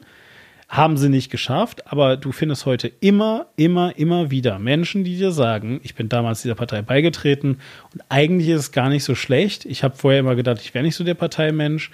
Äh, ich finde es jetzt hier aber gut und ich glaube, dass wir hier tolle Sachen schaffen können. So, und ähm, das sind Hinweise darauf. Ich sage nochmal, ja, also ganz klar will ich jetzt hier wirklich nicht Hans-Georg Maas und Kevin Kühnert gleichsetzen. Aber ich sage, dass diese ausscherenden äh, Positionen äh, einer Partei sehr hilfreich sein können. Ich glaube, Kevin Kühnert steht sehr, sehr weit oder, oder ist sehr, sehr weit weg von dem Verdacht, dass er ein Parteiausschlussverfahren bekommen könnte. Ähm, ähm, äh, ja, genauso wie, genauso wie äh, Lauterbach. Äh, trotzdem ähm, ist das halt einfach ein, ein, ein Beispiel, an dem man zumindest die These mal mh, hm, prüfen kann. Sagen wir es vielleicht mal so. Dass also äh, diese, diese Extremsituation, äh, diese äh, Entschuldigung, Extremposition durchaus auch ähm, hilfreich sein können für eine Partei. Bei äh, Kühnert, da darf man mich gerne Lügen strafen, wenn jemand was anderes weiß. Aber da, bei dem habe ich sehr stark den Eindruck, dass er auch ähm, nicht so sehr in den Vordergrund drängt, weil er sich selbst darstellen möchte, sondern weil er wirklich denkt, okay, zu dieser Sache habe ich hier aber einen konträren Standpunkt und der muss gesagt werden. Ja, ja, mm, ich will dir nicht widersprechen, weil ich Kevin Kühner nicht kenne, also auch als Menschen nicht ich sag, er ist halt Profipolitiker. Das würde ich einfach halt äh, einfach entgegen. Er ist Profipolitiker und äh, dementsprechend, ich würde nicht denken, ja, dass Hans-Georg Maaßen nicht an den Scheiß, den er verbreitet und teilt, glaubt. Sondern ich glaube, vieles davon denkt er wirklich. Aber es ändert halt eben nichts daran, dass auch Hans-Georg Maaßen, ja gut, Profipolitiker, aber dass Hans-Georg Maaßen zumindest gelernt hat, sich äh, auf einer politischen Bühne zu bewegen, ja, und äh, dementsprechend würde ich jetzt nicht immer denken, dass er zu allem 100 Prozent, äh, also bei einem 100 Prozent dahinter steht. So. Ja, bei Kühnert habe ich eher den Eindruck, äh, er ist ja mittlerweile auch äh, stellvertretender Vorsitzender der SPD. Ja. Der wird eher ein paar Sachen mal lieber nicht sagen. Genau, exakt. Das ist genau der Punkt. Ja. Kevin Kühnert hat halt noch eine Karriere vor sich. Ich würde, ähm, also klar, ich stimme dir zu. Partei nicht. ich stimme dir zu, äh, dass Kevin Kühner natürlich ähm, äh, durchaus äh, ja, seine, seine, seine Sachen hat und ähm, äh, für die brennt er. Äh, Sarah Wagenknecht aber auch, verstehst du? Also ich glaube nicht, dass Sarah Wagenknecht nur böse ist und dumm, sondern. Wir hatten schon das Thema, ich glaube nicht ans Böse. Ja, ja äh, sie, sie äh, hat ein paar Standpunkte und sie formuliert die bewusst provokant. Eben, ganz genau. Ja, also, und wie gesagt, ich denke tatsächlich, dass, äh, dass es äh, einer so formlosen, farblosen Linken tut Sarah Wagenknecht leider halt, glaube ich, mehr gut als schlecht. Das muss man echt immer so sehen, weil Weiß ich jetzt nicht. Also ähm, ja, ich Linke muss ehrlich sagen, wäre Wagenknecht nicht, dann hätte ich die Linke in den letzten anderthalb Jahren so gut wie gar nicht wahrgenommen. Äh, das ist der Punkt, den ich gerade versuche zu machen, verstehst du? Ja. ja. weil es ist jetzt nicht so, dass, dass, dass die Linke voll die geilen Positionen und total die kluge Politik hat, äh, aber dann kommt Wagenknecht und zerschießt ihn das, sondern die Linke macht irgendwie so nix aber sie heißen halt links. So, und äh, außerdem machen sie auch irgendwie Opposition, vermutlich. Und manchmal ist sogar Gregor Gysi da, der ist mal ganz lustig. ja. ja. Also auch jemand, der ist von sich ausgegangen, als auch nur der Verdacht hätte aufkommen können, dass er in einem Skandal verwickelt war. Ja. Als er nämlich damals mitgekriegt hat, ach, diese komischen äh, hier Freifliegermeilen, die hätten wir als Politiker gar nicht nutzen dürfen. Das war irgendwie anrüchig. Ja, ich habe das aber gemacht. Ja, dann gehe ich mal besser, wa? Ja. So ist ich meine, an Gregor Gysi kannst du auch sehr viel aussetzen, aber das fand ich damals bewundernswert. Ja. Gut. So, also, ähm, haben wir jetzt eigentlich irgendwie einen Diskurs dargestellt? Ich finde schon, ehrlich gesagt. ja. Ich finde, dass wir auf jeden Fall ganz gut aufgezeigt haben, wie das so ist mit, mit Störern in Parteien und in der Öffentlichkeit. Ich ähm, habe zum Schluss auch eine extreme These. Ja, hau rein. Kinderkriegen ist egoistisch. Nee, nee, weißt du, das war deine extreme These. Weißt du, wo du sehen kannst, äh, was passiert, wenn so ein Störenfried äh, tatsächlich in eine Machtposition oder sogar eine Führungsposition kommt? Ich habe gerade aus irgendeinem Grund habe ich die ganze Zeit als Antwort im Kopf am Nordpol. ich weiß nicht. Okay, nein, ich weiß nicht. Bei noch wem, nicht. Bei wem da ist er noch nicht, aber äh, momentan in Florida. Äh, Donald J. Trump. Hm. Der war ja eigentlich Störenfried in seiner Partei, vor allem Störenfried ja. im Wahlkampf, ja. hat aber gewonnen. Und ja. Äh, ja. stört eigentlich immer noch. Das ist seine einzige äh, Funktion, die er überhaupt ausüben kann. Er stört. Das ist, boah, ich verstehe auf jeden Fall, warum es eine steile These ist, weil, weil Donald Trump, ah, wie soll ich das, ich, ich will halt auch nicht sagen, er hat gegen die Regeln gespielt, weil eigentlich hat er es halt nicht. Also Donald, also du, du hast halt. Er hat gegen gewisse Regeln gespielt. Ja, schon, aber ich meine ja. jetzt vor allem bei seiner, bei seiner, äh, wie soll ich sagen, Präsidentwerdung. Also ja, natürlich, du hast recht, also er hat da schon gegen Regeln äh, verstoßen und alles, aber ich will einfach sagen, äh, er hat sich einfach einem, einem ordentlichen Verfahren gestellt und äh, die Partei hätte ihn jederzeit abwählen können. So, also jetzt so äh, Dings, ja, also die, äh, so und, und auch die Parteispitze hätte ihn eigentlich verhindern können und so weiter. Äh, die haben ja. aber halt den basisdemokratischen ähm, Weg gewählt äh, und heute ist, ist, sind die Republikaner in der Situation, dass sie jetzt äh, sich so weit in seine Lügenkonstrukte rein äh, haben spinnen lassen, dass sie jetzt eigentlich wirklich auf Bundesebene in den USA ähm, die Realität so biegen müssen, dass sie irgendwie zu dem passt, was Trump behauptet. Absolut, das ist so. Da hast du recht. Ähm, also hier, äh, wie heißt sie denn? Äh, Cheney, äh, ich weiß den Vornamen nicht. Liz Cheney. Ja, Liz. Äh, wurde ja genau, äh, einfach deswegen gekickt. Äh, nicht aus der Partei, aber ja. aus dem Amt. Ja, ähm, äh, Als Fraktionsvor Mitglied des Fraktionsvorsitzes. Genau. Ist eine ganz furchtbare konservative Frau, aber in dem Punkt, worum es ging, hatte sie recht und wegen dem wurde sie gekickt. Richtig. Ähm, ja, äh, exakt so, nicht? Und, und, und wie gesagt, äh, ihre Position war einfach, ja, Donald Trump hat die Wahl verloren. das muss man halt sich auch mal vielleicht ähm, geben. Trump hat jetzt gerade behauptet, bis August sei er wieder im Amt. Weil bis dahin wird er einfach beweisen, dass Joe Biden die Wahl geklaut hat. Klingt sehr fair, äh, sinnvoll, äh, klug, gut, finde ja. Eigentlich nicht. Ja. ja. Gut, So, wir sind am Ende äh, mit unserem Latein. Sprichst du Latein? Hast du ein Latinum oder so gemacht? Ich habe das große Latinum, ja. Nicht schlecht. Ja, äh, und also damit Alea jacta est. ähm, äh, äh, äh, äh, Rerum humanum est. Haha. Nicht schlecht. Rare humanum est. Fuck! Mist. Naja, gut. Man kann nicht alles haben. So, äh, ihr lieben äh, Hörerinnen, äh, wir wünschen euch alles Gute und äh, bis zum nächsten Mal. Bleibt uns gewogen und ciao. Ferrero, du dachtest an Ferrero, wa? Ja, Ferrero ist. Naja. Äh, Fun Fact über Boris Palmer. Ihm wurde früh schon in der Schule äh, eine Hochbegabung attestiert und er schloss mit 1,0 ab an der Waldorfschule. Der hat ein bisschen Babyface, finde ich irgendwie. Der sieht viel jünger aus, als ich dachte. Aber, aber, Ja, aber jetzt nicht mehr ganz so sehr mit den weißen Haaren, die er mittlerweile Ja, ja, hat. eben, genau. Aber, aber er hat halt so krass graue Haare. Aber der sieht halt aus, als wäre er 30 mit grauen Haaren. Ja, also wenn du dir so Fotos von früher anguckst, äh, ja, Steffen Seibert, der ist, der ist irgendwie Anfang Steffen 60 Seibert ist und ist krass. kein Tag länger, äh, kein Tag jünger aus. Äh, Ja, aber ich glaube auch Steffen Seibert ist, der sieht ein bisschen aus wie Data aus Star Trek. Äh, vielleicht ist er das. Ja. Steffen Data Seibert. Ja, gut. Also, tschüss Hörerinnen, ciao, ciao. Äh, gehabt euch wohl und stört nicht. Die anderen Parteien. Stören Sie nicht die anderen Parteien und nicht abgucken. Nicht die Partei stören, sie könnten treten.